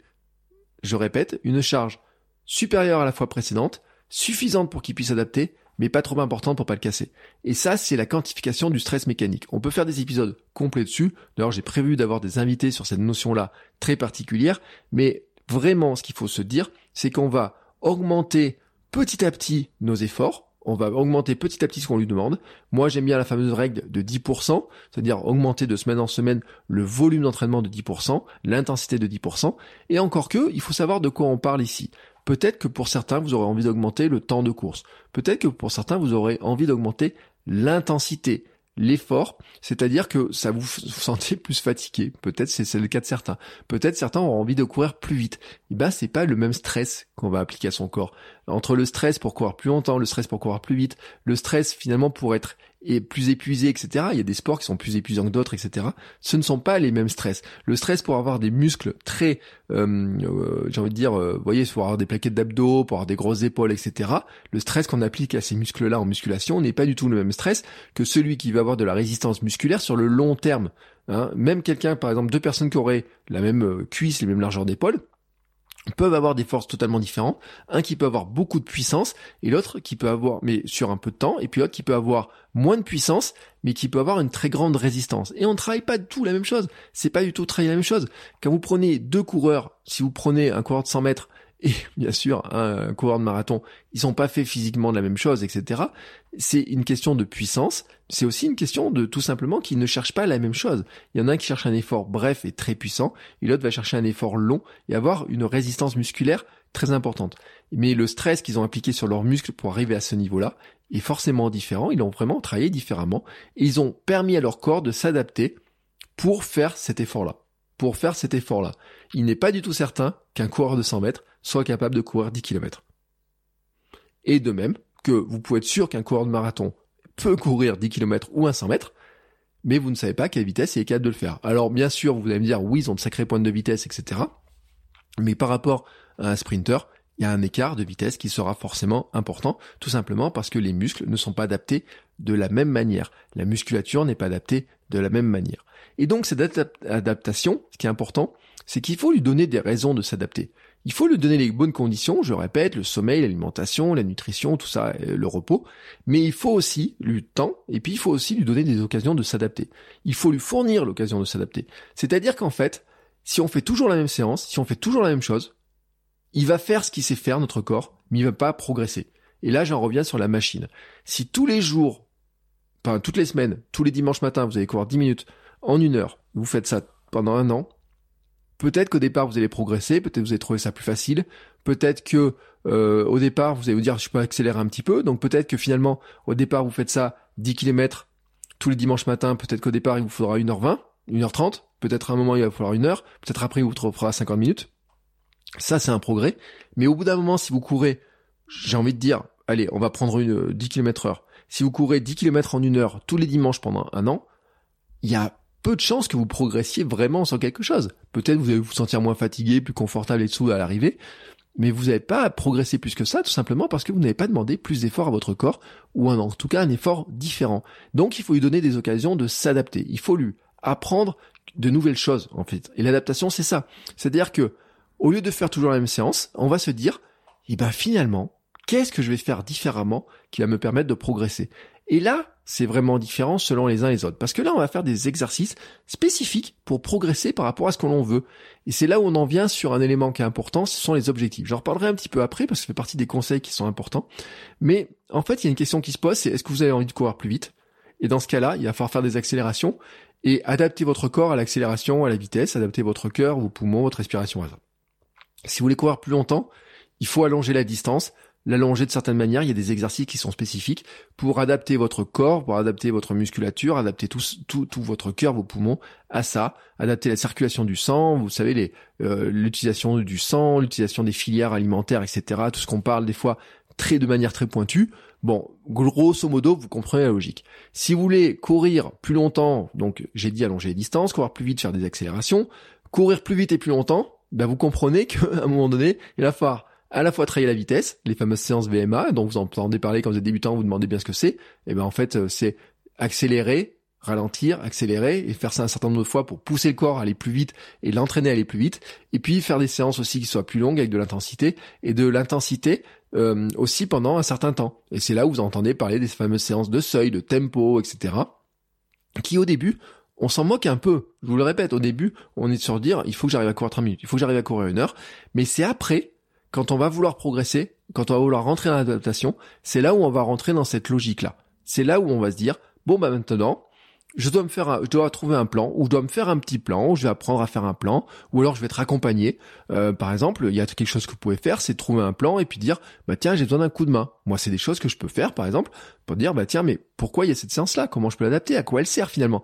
Parce que c'est bien beau de prendre un magazine et de trouver un plan, mais vous savez peut-être pas à quoi vous sert votre séance de fractionner, cette où on vous dit qu'il faut courir sur des petites collines, où on fait faire du fartlek. À quoi ça sert? Comment on le replace? Donc ça, c'est un élément qui est important. Mais le plan, en fait, il est fait justement pour créer de l'adaptation. Si vous avez un plan pour courir un marathon, il est fait pour adapter votre corps, votre cœur, vos poumons, vos muscles, tout ce que vous voulez, et votre esprit aussi, faut le dire, à courir un marathon. Donc, il va créer de l'adaptation avec du temps d'entraînement, avec de la régularité, avec du temps de repos, avec tous les efforts que vous allez mettre, hein, euh, le feu de départ, comment vous allez le mettre euh, vraiment des petites brindilles pour l'alimenter pendant des semaines et des semaines, mais rajoutez bien, rajoutez bien dessus l'oxygène. Tout le long, il faut de l'oxygène, et l'oxygène, je le répète, c'est le plaisir. Comment vous prenez du plaisir tout le long. Et ça, c'est vraiment important. Et c'est là aussi où cet oxygène, le plaisir, etc., il vient aussi dans, les exercices. Peut-être qu'au bout d'un moment, vous trouvez que c'est lassant de courir tous les dimanches 10 km en une heure peut-être qu'à bout d'un moment, vous trouverez ça lassant. Et c'est là qu'en fait, on va rajouter de nouveaux éléments. On va y mettre petit truc de plus. C'est les dossards. Ça, c'est un élément qui est vraiment pour moi extrêmement important, que j'ai appris. Je m'en suis rendu compte relativement tôt. C'est la puissance du dossard. La puissance de s'inscrire à une course. Et le dossard, il peut être un dossard officiel mais j'ai envie de dire, ça peut être aussi un dossard off avec un défi que vous lancez. C'est-à-dire que vous pouvez vous inscrire à votre propre course, organiser votre propre course que vous faites, mais c'est vous dire, à un moment donné, je me lance dans un défi. J'ai découvert avec mes premiers dossards, premier dossard en trail, premier dossard sur route, etc., puis après marathon, qu'il n'y a pas meilleure motivation que de se donner un objectif et de se dire, je vais tout faire pour réussir cet objectif. En fait, on veut être prêt, on a envie de bien faire. Ça va nous créer du stress avant, donc on va mettre en place tout ce qu'il faut. Bah oui, parce que plus on a les chocottes, et plus on va faire d'efforts pour être prêt. Ah oui, ça c'est un truc aussi qui est vraiment important. Plus on a les chocottes avant, plus on va faire les efforts pour le faire. Mais si on a trop les chocottes et que ça nous semble vraiment trop élevé, là ça va nous démotiver. Là on a un souci. Donc ce qu'il faut arriver à trouver, c'est de se dire assez rapidement, quand on commence à courir, etc., est-ce que je peux pas me faire un petit défi? Est-ce que je peux pas me lancer des propres défis à moi-même, me faire ma propre petite course, ou peut-être est-ce que je peux pas euh, m'inscrire à une course? J'ai vu qu'il y avait une course à côté. Ça peut être, vous savez, alors il y a des courses féminines, les courses caritatives, et il y a les courses où il y a beaucoup de monde, les courses qui sont très populaires, etc. Est-ce que je peux pas m'inscrire à une course? Alors il y a ceux qui vont dire, eh ben tiens, euh, moi j'aime pas trop l'ambiance de compétition, etc. Mais je reviendrai après dessus. C'est que il y a un élément qui est pour moi important, c'est que quand on est dans ces courses-là, il faut avoir l'état d'esprit. C'est là l'état d'esprit qui va changer. Mais vraiment, je dis, l'intérêt du défi personnel ou l'intérêt de la course officielle, c'est qu'on va se mettre dans des conditions où ça va nous pousser à faire quelque chose, à mettre en place des petites choses, des éléments, des habitudes, de l'entraînement, pour finalement se sécuriser de dire oui, je suis capable de le faire. Euh, J'avais vu un coureur anglais qui disait si tu veux préparer un 5 km, inscris-toi inscris à un 10 km parce que comme ça en fait tu vas mettre plus de stress, plus de pression et tu vas vraiment prendre plus au sérieux ton entraînement. Je trouve ce conseil qui est vraiment très intéressant, c'est un conseil que moi j'applique aussi, c'est parce que je l'ai vu, hein, il y a des courses aussi, que par moment je m'étais inscrit sur des 5 km. Sur des 5 km, on dit oui, ça va passer vite, etc. Mais on se rend compte qu'en fait, un 5 km est peut-être plus exigeant. Un 10 km est extrêmement exigeant. J'ai envie de dire que j'ai plus souffert sur des 5 et des 10 que sur mon semi-marathon. Hier, je discutais sur Instagram avec quelqu'un qui, sur mon semi-marathon à Vichy, quand je lui dis, je lui dis, bah finalement, je souffre pendant 2 km où j'ai une espèce de, coup de barre, mais je finis très bien, etc. Le marathon de Paris, oui, il y a 3-4 km où je prends le mur, mais sur la distance, la grande distance, finalement, je le vis très bien. Alors que j'ai fait des 5 km où les 5 km ont été, pendant toute la course, vraiment puisé, vraiment très très très exigeant. Le cross qui fait 5 ou 6 km ou 7 km est aussi une discipline qui est très exigeante. Donc, j'ai envie de dire que chacun va trouver du plaisir. Il y en a qui vont adorer le cross, il y en a qui vont adorer le 5, le 10, d'autres qui vont adorer le semi-marathon, d'autres qui vont adorer le marathon, d'autres qui vont adorer l'ultra. Mais c'est vraiment, vraiment, vraiment important de se dire que on peut, on doit se lancer ces défis-là. Moi, je mettais un moment en dossard juste pour me motiver à aller courir. À un moment, quand je commence à courir, on être en club, etc., j'ai besoin de la régularité. Je me suis, je faisais un plan en disant, je vais m'inscrire à 5, 6, 7 courses. Je montais une, peut-être 15 une année, même en disant, bah tiens, toutes les 15 jours, toutes les 3 semaines, j'ai une course. Ça m'oblige à m'entraîner pour le faire. Tiens, bah là, je sais que c'est un trail, et ben je vais m'obliger à faire de la côte. Je vais m'obliger à faire ça. Euh, là, c'est la course euh, sur plat, il y a de la vitesse, etc. Je vais m'obliger à faire ça pour être prêt pour finalement aussi peut-être c'est une question d'ego hein, en fait en me disant mais j'ai envie quand même de de pas être le dernier. Tiens on va en parler bientôt ça il y a une invité on va parler de ce sujet-là bientôt. D'être euh, d'arriver à courir euh, sur euh, un peu plus vite arriver à faire ça en étant en me sentant bien en ayant le sourire et tout trouver du plaisir. Donc faut que je m'entraîne. Ça c'est un élément qui est vraiment important. Et puis ça vous amène aussi de l'euphorie pendant et après. Alors l'euphorie pendant, des fois ça dépend des courses. L'euphorie après, quand vous avez terminé, on peut dire que les endorphines, etc. Moi, je pense aussi qu'il y a beaucoup de fierté. C'est un autre point qui est important. Ça amène de la fierté, de dire je l'ai fait, j'ai réussi, je suis fier de l'avoir fait. Et ça, ça marche que vous ayez un défi personnel ou que vous ayez fait euh, la course euh, du coin ou je sais pas quoi. Ça marche que vous fassiez le marathon de Paris ou que vous fassiez une euh, petite course, euh, c'est ce qu'on appelle les courses à échalote dans les villages, ou que vous fassiez votre propre course, vous organisez votre propre course. Euh, si vous faites un défi, par exemple un week-end, vous dire bah tiens j'ai jamais couru 21 km, je me fais le défi de faire 25 km, et vous faites ça tout seul dans votre coin, ça reste pour vous un défi dans lequel vous allez être fier de le faire, vous allez avoir l'euphorie d'avoir réussi, vous allez être de la confiance de dire je l'ai fait, je l'ai fait, et c'est ça être champion du monde de son monde. C'est vraiment de ça, c'est cette fierté là de dire je l'ai fait. Et puis c'est là où j'en reviens sur l'esprit. En fait, moi j'ai souvent dit et je le répète tout le temps, c'est qu'est-ce qu'on gagne? Qu'est-ce qu'on gagne? Et là, en tant que débutant, la question que vous allez vous poser au départ, c'est est-ce que vraiment vous le faites pour gagner au sens large? En tant que débutant, probablement pas, mais même pendant très longtemps, il y a beaucoup de coureurs qui n'ont jamais gagné la moindre course, ou alors un petit peu par hasard, j'ai envie de dire. La réalité, en fait, c'est que moi, je considère que je ne gagnerai jamais. Je ne gagnerai pas la course. Je dis pas, je ne gagnerai pas la course mais je gagne ma course. Et ça, c'est un état d'esprit qui est différent. Je gagne pas la course, les scratchs, etc., mais je gagne ma course. Je ne suis pas en compétition avec les autres, je suis en compétition avec moi-même. Et souvent, ben en fait, je suis un sacré adversaire pour moi-même. Parce que souvent, en fait, ben cet adversaire, des fois, il démarre un peu vite. Alors j'ai envie de le suivre. Euh, il y a un cross où je suis parti tellement vite à un moment donné que j'étais plus rapide que certains de mon club qui m'ont regardé, m'ont dit mais qu'est-ce que tu fais là toi? Je sais pas, je me suis enflammé et je me j'ai suivi mon, mon mon ego, mon esprit qui est parti très vite. J'essaie de le rattraper. Donc ça c'est un truc qui est vraiment important. Et puis euh, des fois bah, dans les montées, mon, moi-même il dit bah tiens on va accélérer, on va descendre, on va freiner, on va faire ça et tout. Et donc c'est ma course, elle est contre moi-même. Elle est aussi pour me dire j'ai réussi à faire ça. Je suis fier de l'avoir fait, etc. Et puis il y a un élément que j'avais donné aussi dans les, accords Toltec du coureur, c'est que je fais le mieux que je peux avec ce que j'ai en ce moment. De l'accepter. C'est ça aussi, de gagner sa course. C'est de se dire aussi que finalement, ben, quand on veut gagner une course, il y a les adversaires. Vous voyez, encore ce terme un petit peu adversaire, guerrier. dire qu'il y a les compétiteurs, il y a les, les gens qui courent avec nous, finalement, on pourrait les appeler des, euh, des coopétiteurs. Ça serait pas mal de voir cette notion de coopétiteur, c'est-à-dire qu'on peut coopérer pendant un certain temps et puis peut-être que tirer la bourse sur la ligne d'arrivée, ça peut arriver, je sais pas quoi.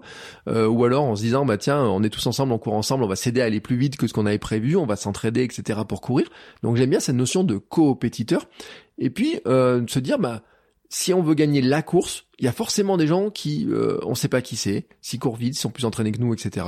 Alors que si je veux gagner ma course, eh ben je sais que je la gagnerai si je fais du mieux que je peux avec ce que je peux. Et là, je vous renvoie sur l'épisode sur les accords Toltec parce que j'avais vraiment parlé de ce euh, domaine-là. Et ce point-là m'amène à une autre leçon que j'ai tirée de, la course, c'est ne pas se comparer. L'importance de ne pas se comparer. Et combien de fois on tombe dans la comparaison? Ça, c'est un piège dans lequel on tombe, parce qu'on peut tomber dans la comparaison pour plein de choses. Il y a ceux qui courent plus vite, ceux qui ont l'air plus à l'aise, ceux qui courent en discutant. Moi, je l'ai vu sur un 10 km où je me fais doubler par deux mecs qui courent euh, tranquillement en train de ils discutent. Moi, je suis à l'agonie, eux, ils me doublent alors qu'ils sont en train de discuter. Mais en fait, ils sont en train de, en écoutant, ils sont en train de courir, euh, en train de discuter d'un marathon qu'ils qu'ils euh, allaient faire. Donc, pour eux, courir un 10 km était une course d'entraînement, quand pour moi à l'époque, c'était peut-être le maximum que j'étais capable de faire. Je crois que je faisais 12 ou 13 sur un trail, mais sur route, je faisais pas plus de 10 km. Donc forcément qu'on n'était pas du tout dans le même niveau. Si je me compare à eux, qui en plus, je me rappelle, étaient plus légers, euh, plus vraiment avec l'expérience par rapport à moi, qui était encore un gros hamster, forcément que je vais être démotivé. Et ça, c'est pas bon. Donc, on va enlever tout ce qui est fierté mal placée. L'ego, euh, le temps à la minute qu'on trouve pas trop élevé parce qu'on voit sur Strava ou on voit sur les réseaux sociaux que la personne elle a couru euh, le kilomètre en 5 1 en 4,19 ou je sais pas quoi et que nous on regarde on est en 8 euh, au kilomètre bah, quand on est débutant c'est peut-être logique quand on revient de blessure aussi parce que je replace un petit peu dans le cadre aussi où je suis moi en ce moment, c'est aussi un petit peu logique. Euh, le t-shirt de course, j'ai vu des gens dans des sas de course, regarder les t-shirts, regarder le matériel, regarder la montre. On enlève tout ça. C'est pas la montre, c'est pas le t-shirt qui fait que la personne va courir plus ou moins vite. Euh, moi, euh, dans à Paris, on était dans un sas, je raconte souvent, dans un sas 46 minutes. Et les gars étaient en train de regarder les trucs. Je suis sûr que maintenant ils regardent s'ils ont des chaussures carbone, ils regardent la montre si elle court. Non, ils sont dans un sas de 46. Le mec qui, gagne la course ce jour-là, il court pieds nus, sans montre, euh, et j'ai envie de dire à poil, il leur mettra toujours 20 minutes dans la vue. Voilà, bref, c'est comme ça. C'est pas le matériel qui va faire ça. Peut-être bien sûr que le matériel sur les bons va améliorer le rebond et tout un tas de choses, etc. Mais soyons honnêtes, quand on court avec une montre ou sans montre, si vous regardez Zatopek, il n'avait pas de GPS au poignet, ils avaient juste un, un, chronomètre dans la main, ils appuyaient dessus, c'était pas à la seconde près, c'était pas même à la, à peine à la seconde près, je pense, quand ils faisaient les tours, et pourtant, ils avaient des capacités d'entraînement qui étaient extrêmement incroyables. Donc c'est pas ça non plus qui fait le truc là. Je vous ai aussi parlé de l'anecdote du papy qui m'a doublé sur une course. Euh, ça m'a foutu un coup au moral, mais c'est mon ego qui parle en fait, me dire euh, je saurais jamais ce papy si finalement peut-être que c'était un coureur d'expérience, peut-être que ce papy il a fait les championnats de France à une époque, etc. Et voilà. Et voilà. Donc attention à ces comparaisons. Euh, ces coureurs aussi, je sais que j'avais été marqué plusieurs fois quand sur des trails euh, où j'ai un peu de mal à finir, il y a des coureurs qui ont fini, qui reviennent, et puis je regarde, je dis, il me ferait 5 km, et eux, ils ont fini, ils reviennent sur le chemin. Euh, alors, souvent, ils viennent pour encourager, etc. C'est sympa. Des fois, c'est aussi euh, certains pour trottiner un petit peu, d'autres pour aller chercher un peu de matériaux, des choses comme ça. Mais au départ, je le prenais un peu mal. Je me dis, voilà, attends, ils sont déjà en train de faire ça, ils ont fait 5 km de plus que moi dans la course, puis 5 km au retour, et moi, je suis encore là, mais je suis pas bon, etc. On s'en moque, parce qu'en fait, oui, ils ont de l'expérience. Oui, ils ont de l'entraînement. Oui, ils ont un parcours qui est totalement différent. Et puis, bien sûr, on a aussi ça, et les hommes, on le connaît, et il y a plein d'hommes qui vont se reconnaître dedans, c'est de se dire, bah, un jour, je me suis fait doubler par une fille, elle payait pas de mine. Je me rappelle dans une course, une femme qui payait vraiment pas de mine comme ça. Première montée, elle s'est mise à Enfin, c'est pas mise. Elle a continué à courir toujours à la même vitesse. Et puis nous, tous les hommes, on l'a regardé continuer à avancer, avancer, avancer, et ne jamais arriver à la rejoindre ben c'est comme ça. Oui, peut-être pour l'ego ça fait mal parce qu'on se dit bah tiens elle payer pas de mine, euh, elle avait pas un équipement extraordinaire, j'en reviens sur la notion de l'équipement, elle semblait avoir des baskets de, de, de route pour faire du trail, elle avait sa bouteille d'eau dans la main, etc. Euh, elle paraissait pas comme ça, et pourtant, eh ben, elle nous a foutu 20, 30 minutes dans la vue sur cette course-là, parce qu'à chaque montée, elle était capable d'avoir la régularité. Et à un moment donné, la question, c'est pas de se comparer pour dire, oh là là, mais toi, moi, je suis nul ou quoi que ce soit, c'est de se dire, comment je peux gagner cette régularité, comment je peux progresser, comment je peux faire ça? C'est ça la leçon qu'on doit tirer. Et en tant que débutant, ne rentrez pas dans la comparaison, soyez plutôt dans l'inspiration. Inspirez-vous des gens et demandez-leur à leur mythe des conseils. Demandez-leur des conseils. Mais ne rentrez pas dans la comparaison. Et puis je vous rappelle que vous avez le droit de courir, de marcher, de faire comme vous voulez. Et en fait de vous rendre compte aussi que les autres ne vous regardent pas. Bah non, vous, les autres vous regardent pas. Sur les courses, surtout si vous faites des grandes courses, il y a plein de gens dans tous les sens, les gens ne vous regardent pas. Ils en ont rien à faire de tout le monde ne se préoccupe que de soi. Est-ce que je vais finir la course? Combien de temps je vais mettre? Est-ce que mes chaussettes sont bien serrées? Est-ce que mes lacets vont bien? Est-ce que euh, j'ai mis le bon caleçon? Est-ce que j'ai pris les bons gels? Est-ce que j'ai pris ça? Tout le monde est dans son domaine à lui, dans sa course à lui. Il ne se préoccupe pas des autres. Il ne se préoccupe pas des autres. Et si quelqu'un vient se préoccuper de vous, bah la plupart du temps, en fait, vous allez rendre compte que c'est surtout pour donner un conseil, pour discuter, pour dire ça va aller, etc. Partager un sourire ou des choses comme ça. Et c'est ça qui est beau aussi. C'est pour ça que c'est beau aussi les courses. Pour ça que les grandes courses aussi, on a envie d'y participer parce qu'on retrouve aussi cette ferveur, on retrouve ce mouvement, on retrouve cet élan collectif. Et vraiment, il y a peut-être aussi des gens, peut-être dans la comparaison, qui peuvent arriver en vous dire mais pourquoi tu te fatigues à faire ça? Et on revient sur le langage positif. Non, euh, moi, des gens qui me souhaitent bon courage pour aller courir, je refuse ce terme de bon courage. Déjà, je l'aime pas dans le travail. J'aime pas qu'on me souhaite bon courage ou qu'on soit pour travailler, mais je refuse encore plus qu'on me souhaite bon courage pour aller courir. Des gens qui me disent ah tu vas courir aujourd'hui, bah bon courage. Non, non, parce que je cherche justement à dire comment on transforme ce langage négatif en un langage positif. Et ça, pour moi, c'est un élément qui est vraiment très important. Et il y a aussi plein de gens, quand ils souhaitent bon courage, quand ils disent, oh ben dis donc, euh, de, pour, tu te fatigues pour rien, mais pourquoi tu fais ça, mais pourquoi tu t'affiches ça, tu préférais pas sortir et tout, ben en fait peut-être qu'on peut se dire aussi que dans leur tête, ils aimeraient bien le faire, mais qu'eux, ils sont pas prêts, ils sont pas prêts à faire les efforts, ils ont pas réussi à motiver leur cerveau non plus. Peut-être qu'ils ont eu le feu un jour, peut-être qu'ils ont eu la petite flamme, mais peut-être qu'ils ont pas mis les brindilles, peut-être qu'ils ont pas mis l'oxygène, peut-être qu'ils ont pas mis les efforts pour alimenter le feu, et peut-être qu'ils le feront quelque temps après, et peut-être même que c'est vous qui leur montrerez le chemin pour le faire, parce que ça c'est vraiment un élément important. Ensuite, autre point que je me suis rendu compte, et là pour les débutants, je dois vous prévenir, c'est un élément qui est vraiment très important. Je vous dis pas d'en avoir peur, mais je vous dis de vous méfier de ça, et j'en reviens sur la notion d'adaptation. J'ai dit que l'adaptation, c'est vraiment un élément important parce que on s'adapte, le corps s'adapte, mais le corps est aussi capable de se désadapter. Et ça, on le voit en fait et vous pouvez le regarder si vous avez de la famille âgée autour de vous, si vous avez des personnes qui ne bougent plus, sont totalement désadaptées. Des personnes âgées, quand on commence à les mettre dans des fauteuils, qu'on les lève plus, etc., se désadaptent, leurs muscles fondent, leurs os fondent aussi, euh, se désadaptent complètement à l'activité. Et en fait, quand on ne bouge plus, on se désadapte. Et le vrai frein que nous avons, nous, dans le sport, quand nous faisons du sport, quand on se met à la course, mais c'est valable pour tous les sports, c'est la désadaptation. Et la désadaptation, elle vient d'où? Elle vient pas vraiment des pauses. Elle vient pas des pauses. C'est pas parce que vous allez vous arrêter pendant. Alors bien sûr, on dit que la cardio, la puissance cardio baisse, etc. Mais au départ, quand on est débutant, la puissance cardio, on s'en moque un petit peu. Euh, c'est pas parce que vous allez vous arrêter de courir pendant 15 jours que vous allez perdre ce que vous avez euh, mis des, semaines à courir, etc. Si vous courez une heure et vous arrêtez pendant 15 jours, je suis, je vous garantis que euh, en reprenant, vous allez courir encore une heure. Peut-être que vous allez un petit peu, euh, ça va être un petit peu plus compliqué, un peu plus souffrir, mais c'est pas ça. Vous n'allez pas perdre ça. En revanche, le vrai frein, c'est la blessure. Le vrai frein, c'est la blessure. Et j'en reviens donc à cette notion d'adaptation et de stress mécanique. Contrairement à la pause qui est voulue, la blessure, elle, c'est un vrai frein qui est épuisant, qui est frustrant, qui amène beaucoup de questionnements et d'incertitudes, et qui impose une période d'arrêt qu'on n'a pas choisie. En fait, euh, surtout sur des périodes où on aimerait bien courir. L'an dernier, la période où les levées de soleil sont les plus beaux, j'étais avec soit mes béquilles parce que j'ai l'opération de ménisque, soit en rééducation, je pouvais aller marcher un petit peu, etc. Et en fait, quand je pouvais pas aller courir, j'étais frustré, j'étais pas bien, j'allais même pas le faire. J'allais même pas le faire. Et vous connaissez la suite de l'histoire. Si vous avez écouté euh, les épisodes qui ont euh, 7-8 mois, les épisodes de l'été dernier, pourquoi je me suis remis à courir tous les jours, ça vous le savez pourquoi. Et donc, la période d'arrêt, la période euh, de soins est frustrante, épuisante, fatigante. La période de reprise aussi, elle est fatigante, elle est épuisante, euh, parce que ça fait mal au départ, parce qu'il faut retrouver le cardio, parce qu'il faut retrouver l'habitude, parce qu'on a repris des mauvaises habitudes, des fois, bah oui, euh, notre cerveau, il s'est remis dans le confort. Moi, je le dis, rebouger de mon canapé après euh, mes deux opérations de l'an dernier a été plus compliqué, a été vraiment plus compliqué. Alors que quand on choisit de faire une pause, on dit bon là, je fais une pause, je m'y remettrai après. On sait qu'aussi que cette pause-là, elle nous permet de nous régénérer. Et donc ça, c'est un élément qui est vraiment extrêmement important. Et puis, euh, le, la blessure, pour moi, elle morde aussi un sentiment d'incompétence en se disant mais si je me suis blessé, c'est qu'en fait je sais pas bien m'entraîner, je sais pas bien courir, etc.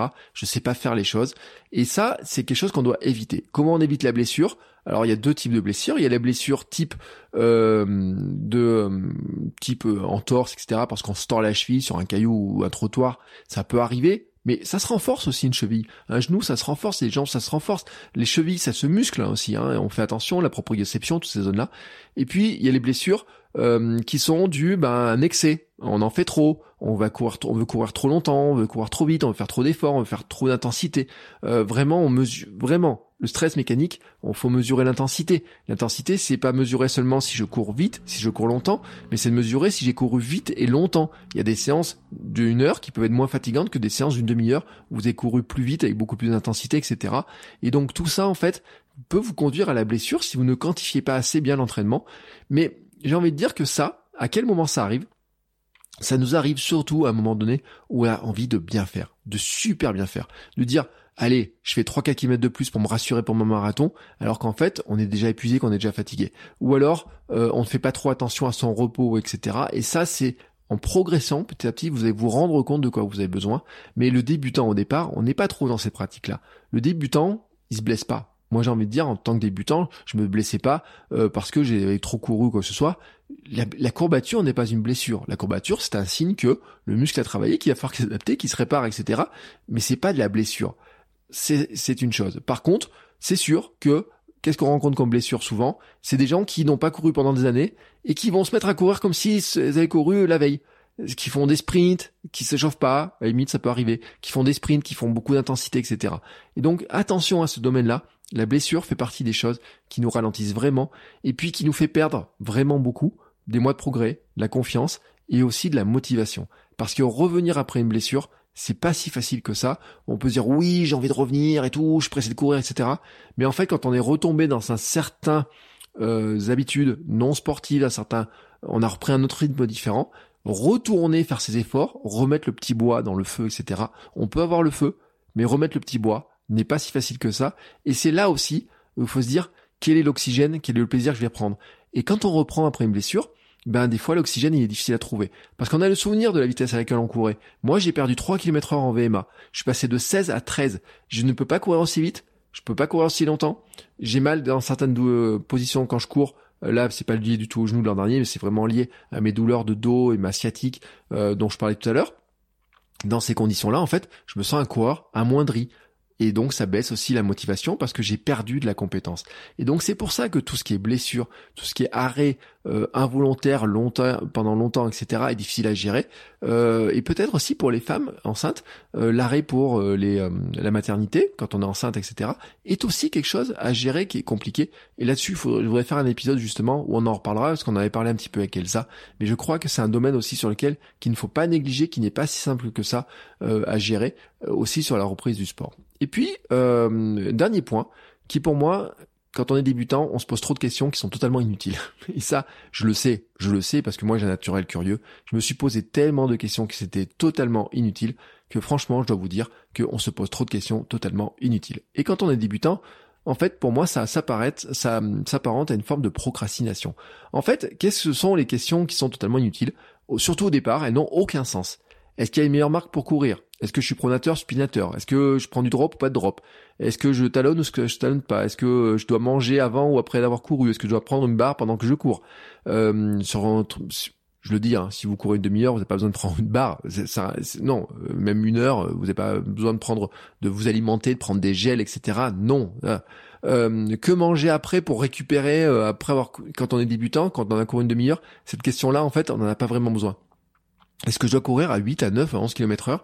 C'est pas vraiment une question aussi. Peut-être qu'elle peut avoir un sens dans la tête, mais en fait, j'ai envie de dire, vous pourriez partir courir, surtout quand on débute, et pendant très longtemps, on peut partir courir sans rien, sans montre, sans rien, juste la sensation.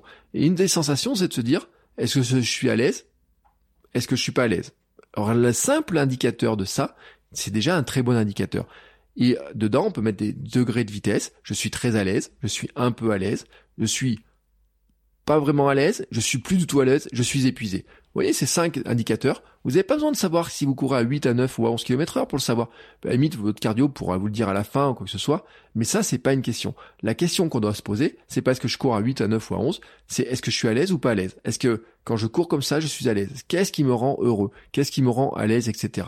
Et donc, en fait, on s'en pose trop de ces questions. Moi, je me suis posé plein de questions. J'ai regardé plein de bouquins, plein de, combien j'ai acheté de magazines où il y a toutes ces réponses à ces, à ces questions-là, etc. Et en fait, toutes ces questions-là ne sont pas des questions de débutants. Au départ, je le répète, notre corps ne sait pas courir. Le simple fait de courir, le simple fait de courir, de bouger, amène le corps à changer.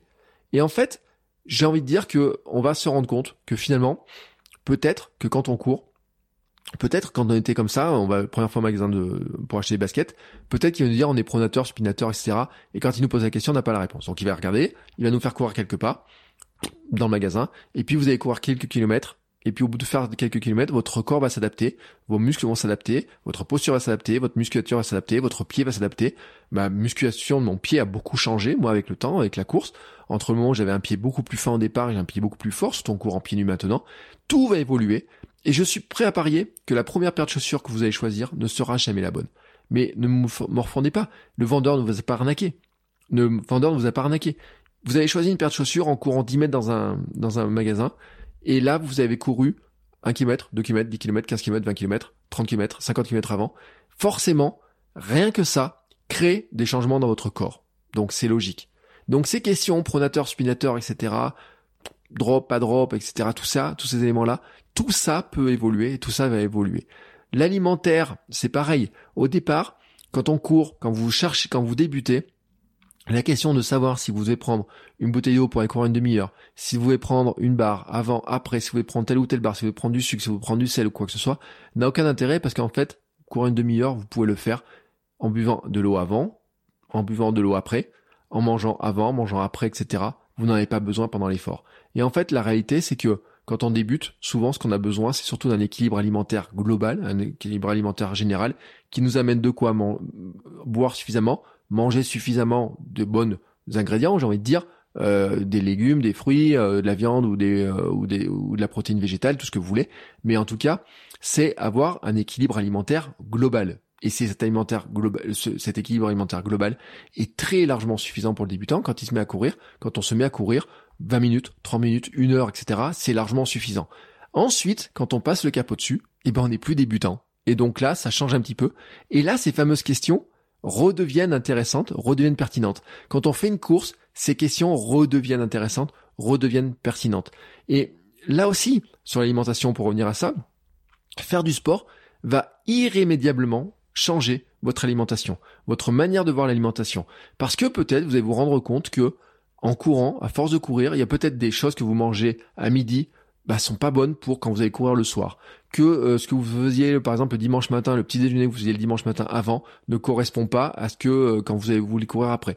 Ou alors que peut-être qu'après avoir couru, vous appréciez tel ou tel plat. C'est la discussion que j'ai souvent dans Sport et Nutrition, mais je l'ai aussi euh, sur Kilomètre 42, de est-ce que après une course, qu'est-ce que tu manges? Il y en a certains qui vont manger une pizza, d'autres des hamburgers, et d'autres qui vont prendre un shaker de protéines, etc. Chacun leur truc, chacun son truc, mais il y en a qui ont besoin, après une course, et j'en ai parlé avec certains, euh, prendre l'épisode avec Mathieu Blanchard dans Sport et Nutrition, par exemple, où il dit, bah moi, après une course, c'est pizza, bière et une grosse glace. Et ben voilà, c'est ça. Après une course, c'est ça. Il fait des courses, de l'UTMB, etc. Vous savez qu'à l'arrivée de l'UTMB, il a fini troisième de l'UTMB l'an dernier. Qu'est-ce qu'il va faire? Mathieu Blanchard, il a fait Colanta, hein, c'est Mathieu Colanta. Qu'est-ce qu'il va faire? Il va manger une pizza, un burger, des frites, boire une bière, euh, une bière locale, etc. Une bonne bière, manger une bonne glace en regardant les autres coureurs arriver. Et ben voilà. Mais ça, en fait, c'est aussi l'évolution. C'est peut-être que ça marche pas pour vous, peut-être que ça marche pour lui, mais que vous, ça vous fait pas envie, peut-être que vous avez envie d'autre chose, etc. Et c'est pareil aussi sur cette alimentation globale. Moi, mon alimentation a changé. Au début, on me disait, euh, faut pas courir à jeun. Mais faut pas courir à jeun plus d'une demi-heure, faut pas courir à jeun plus d'une fois par semaine, etc. Je suis capable de courir à jeun tous les jours de la semaine et je peux courir à jeun toute une heure sans aucun problème. Peut-être que je ne pouvais pas au départ, mais mon corps s'est adapté. Mais maintenant, je ne suis plus le débutant. Enfin, plus tout à fait. Je suis un débutant différent et ça, je vais y revenir après. Euh, et en fait, ces questions-là, je le redis, faites attention, méfiez-vous de toutes ces questions-là quand vous débutez. C'est que souvent, ce sont des questions qui sont elles ne sont pas infondées sur le long terme, mais elles sont source de procrastination sur le court terme quand on débute. Ce que je veux dire par là, en fait, c'est que sur le long terme, quand vous n'êtes plus débutant, quand vous allez monter en progression, oui, ces questions-là deviennent importantes et peuvent devenir très importantes. Mais de nombreuses questions qui sont posées, notamment par les autres, parce qu'il y a plein de gens qui posent des questions sur les réseaux sociaux, sur les groupes de discussion, auxquelles on n'avait pas pensé, et puis finalement on se dit, ah bah tiens, oui, c'est une bonne question ce truc-là. Mais si on n'y avait pas pensé jusqu'à maintenant, c'est peut-être qu'on n'avait pas besoin d'avoir la réponse. C'est peut-être que la réponse en elle-même ne nous sert à rien pour l'instant. Au départ, on doit se concentrer sur courir. L'important c'est de courir. Quand on est coureur débutant, l'important c'est de courir, de courir régulièrement, de progresser, ne pas se blesser. Et à partir de là, on va avoir des questions qui vont venir. J'ai envie de dire, laissez votre corps vous poser les questions. Votre corps va dire, j'ai mal au pied, pourquoi? Tiens, euh, je récupère mal, pourquoi? J'ai des pourquoi? Comment je cherche la réponse? Comment je creuse la réponse? Laissez votre corps vous poser des questions. Ne faites pas que les gens autour, les magazines, ou même les podcasts, ou même moi, par les questions que je peux aborder dans le podcast avec certains invités, ne vous imposent des questions auxquelles vous allez chercher des réponses, alors qu'en fait, vous n'étiez jamais posé la question par vous-même avant. Si vous n'êtes jamais posé la question par vous-même avant, c'est que vous n'avez pas besoin d'avoir la réponse. Donc ça, c'est pour moi plutôt de la procrastination. C'est ce genre de questions qu'on se pose au départ, et je le sais parce que je l'ai vu avec des coureurs qui disent bon ben euh, quelle marque de chaussures je dois prendre? Je veux commencer à courir. Quelle marque de chaussures je dois prendre? C'est une réponse à laquelle personne n'a de une question. Personne n'a la réponse. Personne. Personne ne l'a. Même le vendeur de chaussures, quand vous allez le voir, il va vous proposer des modèles. Il va dire ça me semble pas mal, etc. Faites quelques pas, vous sentez bien, etc. Mais personne ne peut vous dire si au bout d'avoir fait 2-3 kilomètres, ça va vous faire mal aux pieds ou pas. Et si au bout de 6 mois, quand vous aurez couru régulièrement, et eh ben si c'est encore adapté. Je peux vous garantir, j'ai une paire de ASICS à la maison. Quand je faisais 5 km, pas de problème. À partir de 10 km, il y avait une petite cale à l'intérieur. C'était gel Nambus, je sais plus quel modèle. Je ne pouvais plus les supporter. Ce n'est pas la faute du vendeur qui les a vendus. Ce n'est même pas la faute de mes pieds. Ce n'est même pas la faute d'ASICS. C'est juste, en fait, le fonctionnement de mon corps est comme ça. Et je sais que maintenant, quand je les mets pour marcher dans la rue, quoi que ce soit, eh ben ça va pas. La forme du pied, la forme comment c'est fait, ça ne va pas. Euh, le drop ne va pas. Rien ne va dedans. Mais à l'époque, j'arrivais quand même à courir. Si maintenant je ne peux plus courir avec, c'est parce que si j'ai progressé et parce que je suis, j'ai changé en fait de statut, j'ai envie de dire. Je ne suis plus le même débutant que j'étais avant. Et je dis bien, je ne suis plus le même débutant que j'étais avant. Parce que c'est ça un élément que je vais vous donner maintenant important, qui est mon dernier conseil, et ensuite on passera à l'élément de questions-réponses. C'est mon dernier conseil en fait, c'est de garder l'esprit du débutant perpétuel. Il y a un mot que les japonais utilisent, c'est shoshin. Alors j'espère que je prononce bien. Shoshin, ça veut dire, c'est le terme japonais qui, qui signifie esprit du débutant et qui est utilisé dans le bouddhisme zen et dans les arts martiaux. En fait, c'est l'attitude d'humilité que le pratiquant doit conserver tout au long de sa progression, quel que soit son niveau atteint. C'est là où, par exemple dans les arts martiaux, la ceinture noire, le champion du monde, a toujours quelque chose à apprendre d'un maître, même si le maître il n'a pas certains titres, il n'a pas les mêmes titres, il n'a pas ça, ça et ça et tout, il a toujours quelque chose à apprendre de lui qui peut être dans les attitudes, qui peut être dans la réflexion, qui peut être dans la préparation, qui peut être dans la longévité, qui peut être dans plein de choses. On a toujours quelque chose à apprendre. On a toujours des choses à apprendre. En fait, on est toujours débutant. On est débutant parce que, au départ, je le répète, quand vous êtes débutant, vous ne savez pas courir. Ensuite, vous ne savez peut-être pas courir vite. Ensuite, vous ne savez pas courir longtemps. Ensuite, vous ne savez pas courir deux heures. Vous savez courir une demi-heure, vous ne savez pas courir une heure. Vous savez courir une heure, vous ne savez pas courir deux heures. Vous savez courir deux heures, vous ne savez pas courir un marathon. Vous savez courir un marathon, vous ne savez pas courir un ultra. Vous savez courir un ultra, vous ne savez peut-être pas courir un 24 heures et ainsi de suite. Vous savez peut-être courir un, marathon, mais vous savez pas faire un marathon des sables. Et tout ça, ça prend au fur et à mesure, et ainsi de suite en fait. À chaque fois que vous allez tenter quelque chose de nouveau, à chaque fois, vous devenez à nouveau un débutant dans ce que vous tentez. Bien sûr, avec ce que vous savez faire, bien sûr, avec la manière dont vous savez le faire, mais à chaque fois, on reste un débutant. À chaque fois, nous sommes toujours des débutants. Et l'esprit du débutant, c'est ça, c'est de se dire, je peux prendre plein de choses, et le prendre avec l'esprit du débutant et toujours apprendre, apprendre, apprendre. Et en fait, l'oxygène, le fameux plaisir, peut venir aussi pour certains d'apprendre des choses. Moi, j'aime bien apprendre des choses. Euh, découvrir le swimrun l'an dernier, formidable, formidable. Je veux dire, euh, je remercie Armano de m'avoir amené sur un swimrun parce que ça m'a appris ce qu'était le swimrun, nager, etc. Ça m'a euh, creusé. J'ai invité des gens qui sont qui ont fait Otilo attention, qui ont fait les championnats du monde de swimrun, qui sont champions de France et tout, pour m'expliquer ce que c'est le swimrun, comment ça fonctionne, les astuces, les conseils. Et donc ça a amené de l'oxygène grâce au plaisir que j'ai pris à découvrir des nouvelles choses. Euh, changer de distance, euh, prendre des nouveaux formats, vous savez, le dernier homme debout, faire des, des montées, des marches, euh, courir plein de choses. J'ai envie de dire, même courir sur tapis peut vous apprendre des nouvelles choses. Et ça, c'est un élément important, c'est que, en fait, on est toujours, toujours, toujours on est toujours débutant. Et en fait, ce qu'il faut accepter, c'est que le débutant, bien sûr, il se dit, bah, le débutant, il se trompe. Et c'est pour ça qu'on on se dit, oui, mais le débutant, il se plante, il se trompe, etc. Et en fait, quel que soit notre niveau, nous nous trompons de chemin, tous. Et nous faisons tous des erreurs.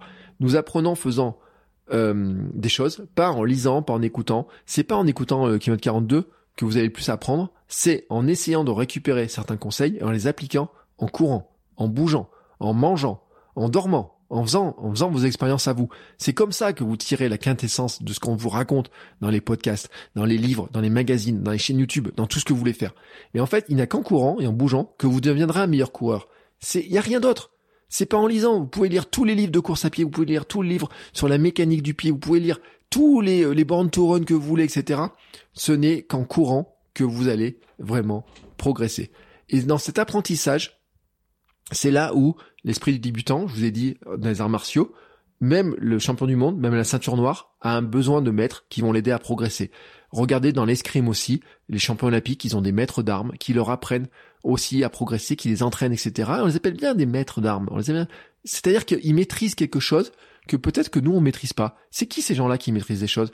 Eh ben, il peut y avoir des magazines, peut y des livres, des podcasts, des coachs, euh, peut y avoir euh, d'autres coureurs, peut y avoir un club, peut y avoir des gens avant, pendant et après la course, peut y avoir des bénévoles qui peuvent vous donner des conseils.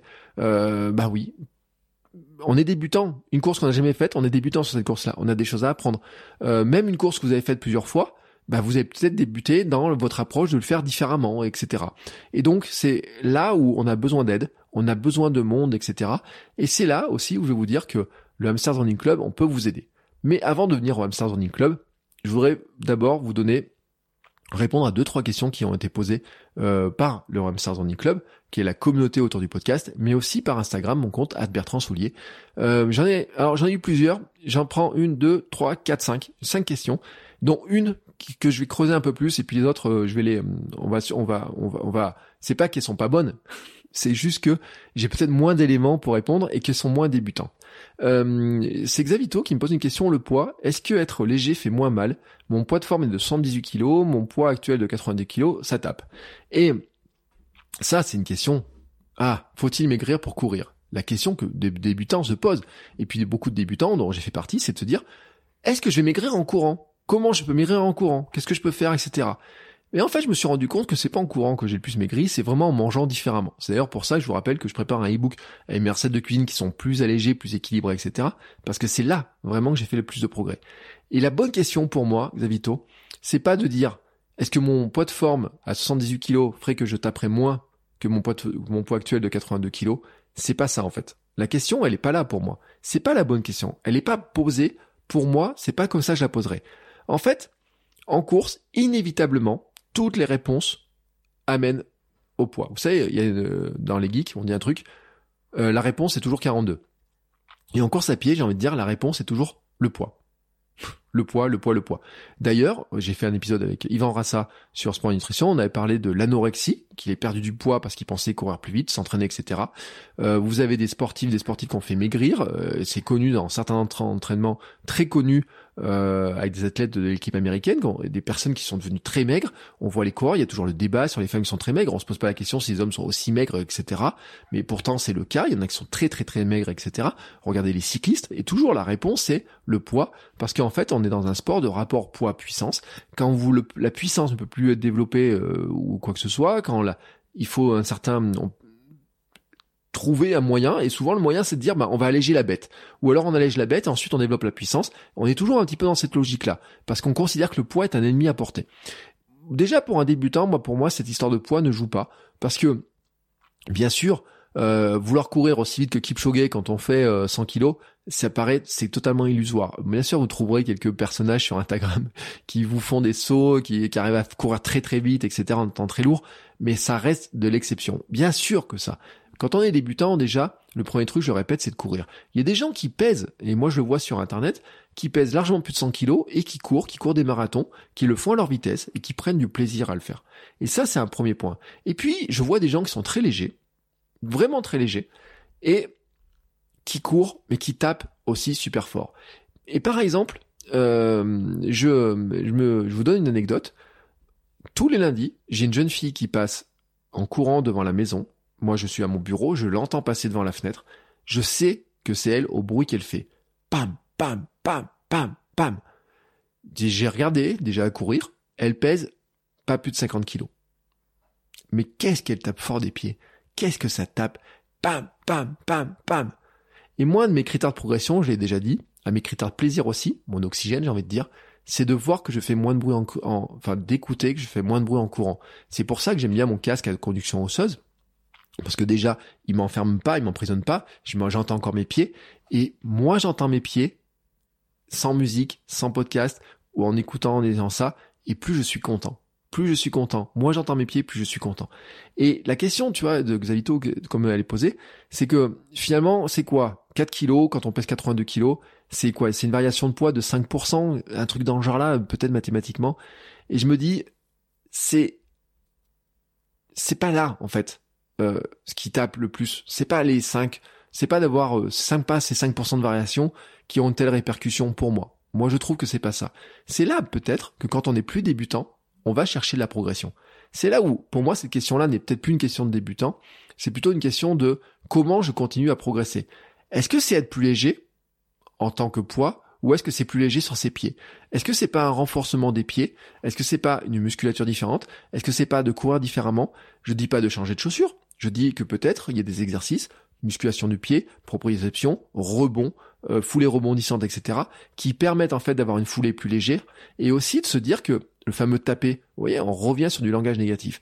Comment on fait finalement pour faire épouser le sol, faire l'amour, euh, pas au sol parce que c'est un petit peu euh, certains vont y voir un côté mal placé, mais vous voyez la logique. Comment on fait pour avoir plus de rebonds Comment on fait pour moins taper Moi, je l'ai vu par exemple sur la course pieds nus, c'était l'une de mes solutions, de dire bah finalement ça m'apporte plus de rebonds. De courir en minimaliste m'apporte plus de rebonds, m'apporte aussi euh, une obligation de courir un petit peu différemment et de moins taper. Et je peux dire que là, je suis pas à mon poids de forme. Alors, je me rapproche de mon poids de forme. Je faisais euh, autour de 78 kg, 79 kg quand je fais le marathon de Paris. Quand on part de 107 et qu'on arrive à 118, c'est pas mal. Mais après, quand j'ai regrossi, je me suis rendu compte que quand je courais le marathon de Paris, probablement je faisais plus de bruit à 78 kg que j'en ai fait il y a quelques mois à 85, 86 ou maintenant à 82 parce que ça joue pas que sur le poids, ça joue aussi finalement sur comment on court, la manière dont on court. Mais là, pour moi, c'est déjà plus vraiment une question de débutant, c'est une question de l'étape au-dessus, c'est-à-dire comment on arrive à progresser. Alors, quelle autre question j'ai eue? Et comme ça, je vais continuer à les balayer. Euh, j'ai une question euh, qui était intéressante de Charles qui me demandait euh, que faire pour maintenir la motivation lorsque les progrès commencent à être moins significatifs? Et c'est là aussi une autre question qui n'est plus une question de débutant, mais qui est la phase au-dessus du débutant. Et euh, la phase au-dessus du débutant, c'est finalement de dire, bon maintenant, je sais courir, comment je fais pour passer à l'étape suivante? C'est là où les courses peuvent être intéressantes, et c'est là aussi où, en préparation mentale, on a des ingrédients, c'est quels sont les ingrédients de la motivation. Alors je vais pas les détailler ici, mais en fait, il y a une question qui se pose, c'est est-ce que je continue, en fait, tout simplement, euh, comment je peux continuer à progresser? Quels sont, comment je mesure mon progrès? Est-ce que c'est la vitesse, la distance, la manière de courir, le sentiment que j'ai, le confort que j'ai, moi, c'est le bruit. Moi, le bruit en fait partie. Le confort que j'ai, le soir que je peux avoir en fait partie. Et puis, est-ce que finalement j'ai les éléments pour continuer à progresser? C'est le sentiment, est-ce que je suis compétent? Est-ce que j'ai tous les ingrédients? Et là, on a des choses à faire. C'est vraiment une question qui est importante, mais qui n'est plus une question de débutant, qui est une question de comment le débutant passe à la phase supplémentaire, c'est-à-dire de vraiment entretenir la motivation, etc. C'est de dire, bon maintenant je sais courir, j'ai progressé, j'ai fait plein de choses, comment j'arrive à passer à l'étape suivante? Parce que l'étape suivante, le progrès suivant, me permet d'entretenir la motivation. Une autre question qui m'a été posée pour, par Corentin, des astuces pour récupérer quand on veut augmenter le volume de kilomètres. Là aussi, c'est pareil. C'est que ça fait partie, là encore, la phase suivante après la phase de débutant, c'est de se dire, maintenant que j'ai mis les bases de coureur, comment je passe à l'étape suivante? C'est là aussi où l'accompagnement peut être intéressant. C'est là aussi où, bah, vous voyez, des podcasts comme Sport et Nutrition, comme celui-ci, ou quand j'ai des invités, etc., où on discute des sujets que j'ai discutés, c'est vraiment là où on se dit, ben tiens, quelles sont tes astuces? Comment tu fais? Moi, j'adore discuter à la fin des, courses, euh, discuter avec les gens, leur dire, tiens, euh, qu'est-ce que tu prends toi après? Euh, Vous savez, le débat sur les tucs, je pose souvent la question, sur Sport Nutrition notamment, sur les trails, est-ce qu'on prend un tuc, est-ce qu'on prend une pizza, qu'est-ce qu'on mange, etc. Enfin, une pizza sur les ravitaillements, non, mais un tuc ou, tuc ou chocolat sur les ravitaillements. C'est aussi parce que certains ont des pratiques un petit peu différentes. J'ai appris plein de trucs euh, aussi de la manière dont eux ils font et qui permettent aussi de progresser, de mieux récupérer. Et le volume de kilomètres, en fait, j'ai envie de dire que là aussi c'est une question de progression. C'est-à-dire que l'adaptation, petit à petit, on va adapter son corps, sa nutrition, sa récupération au nombre de, au volume de kilomètres qui augmente. Un coureur qui court 100 km par semaine aura une nutrition adaptée, aura un corps qui va s'adapter, aura une alimentation qui va s'adapter, un sommeil qui va s'adapter, un repos qui va s'adapter. Il y a, rien de, y, a pas de secret là-dedans. Il y a aucun secret en fait.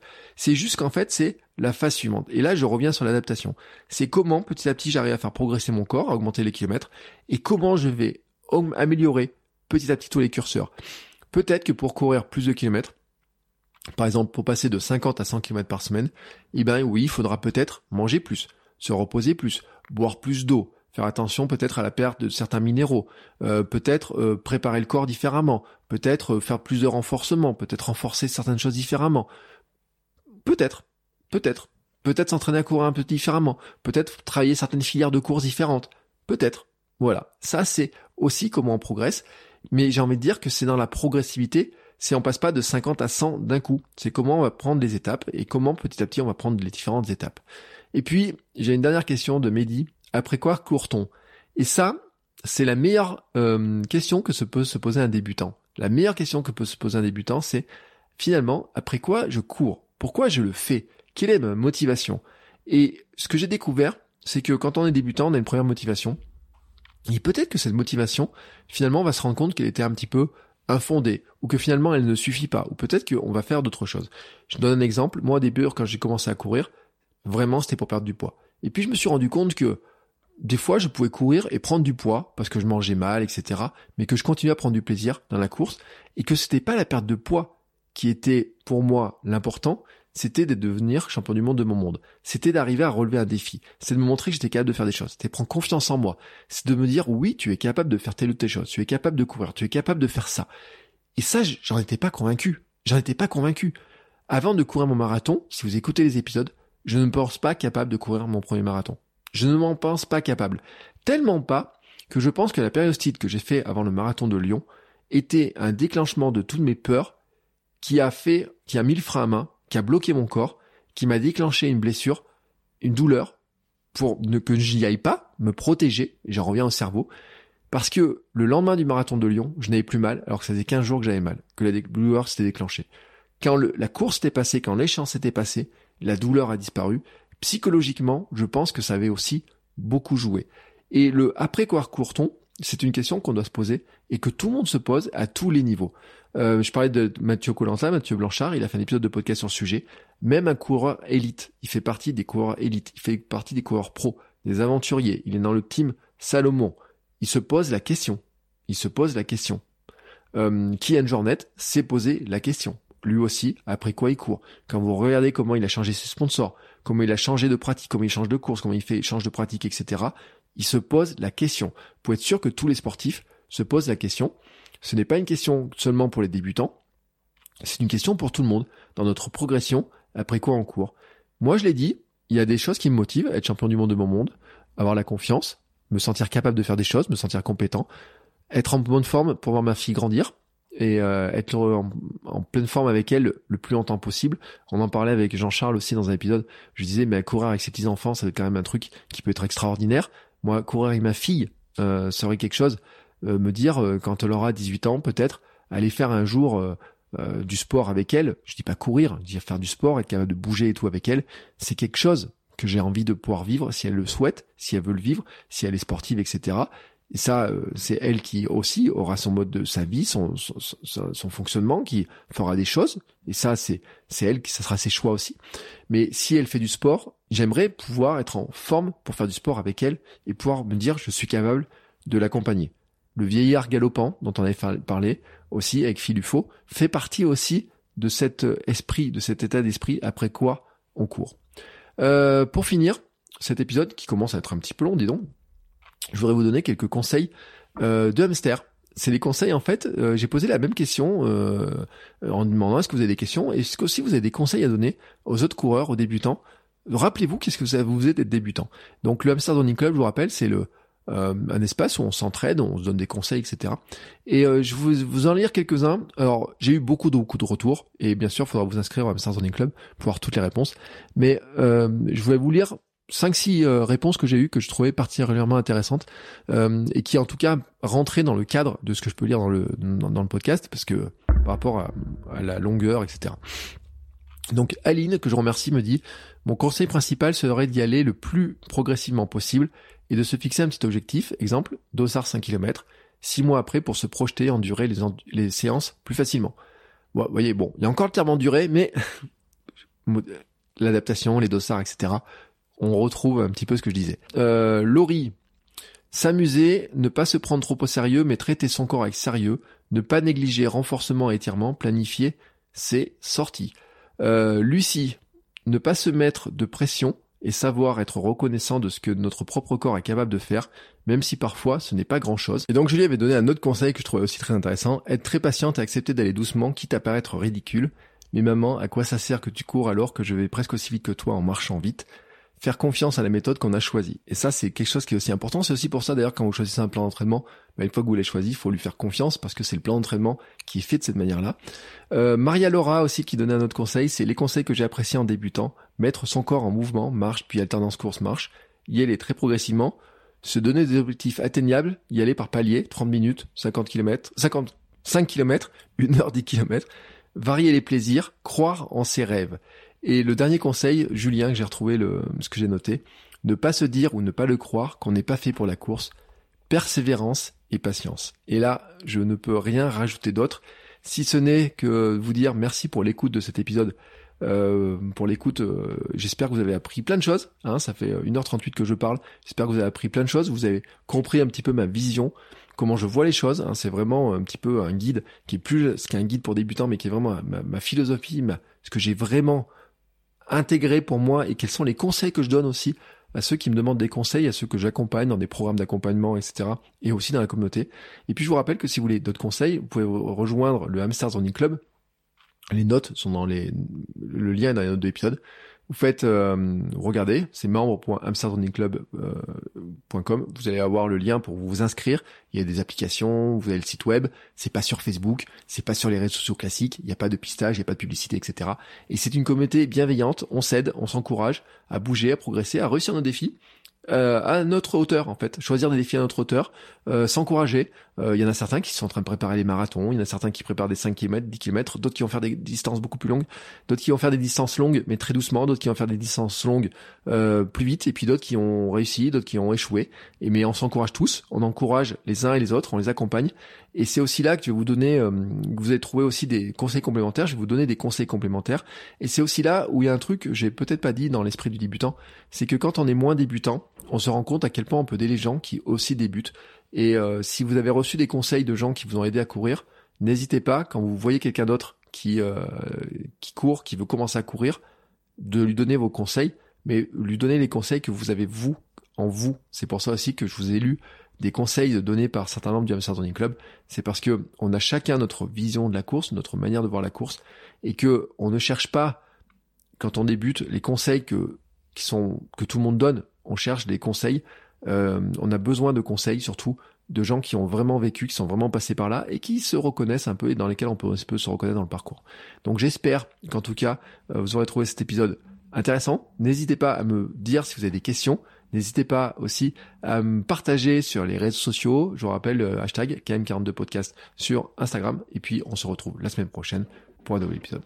Ciao ciao les sportifs Bon, c'est encore moi. J'ai un dernier petit mot à vous dire avant de vous laisser écouter un autre épisode de podcast. Si vous avez apprécié cet épisode, je vous invite à vous abonner, bien entendu, au podcast. Vous pouvez le faire sur Spotify, Apple Podcast et tous les lecteurs de podcast. Mais aussi, si vous le voulez, à laisser une petite note 5 étoiles sur Apple Podcast. Vous savez que ça aidera le podcast à se faire découvrir et à permettre à plein de gens de découvrir aussi les vertus du mouvement. Allez, ce coup-là, je vous laisse et je vous souhaite à tous une très belle journée.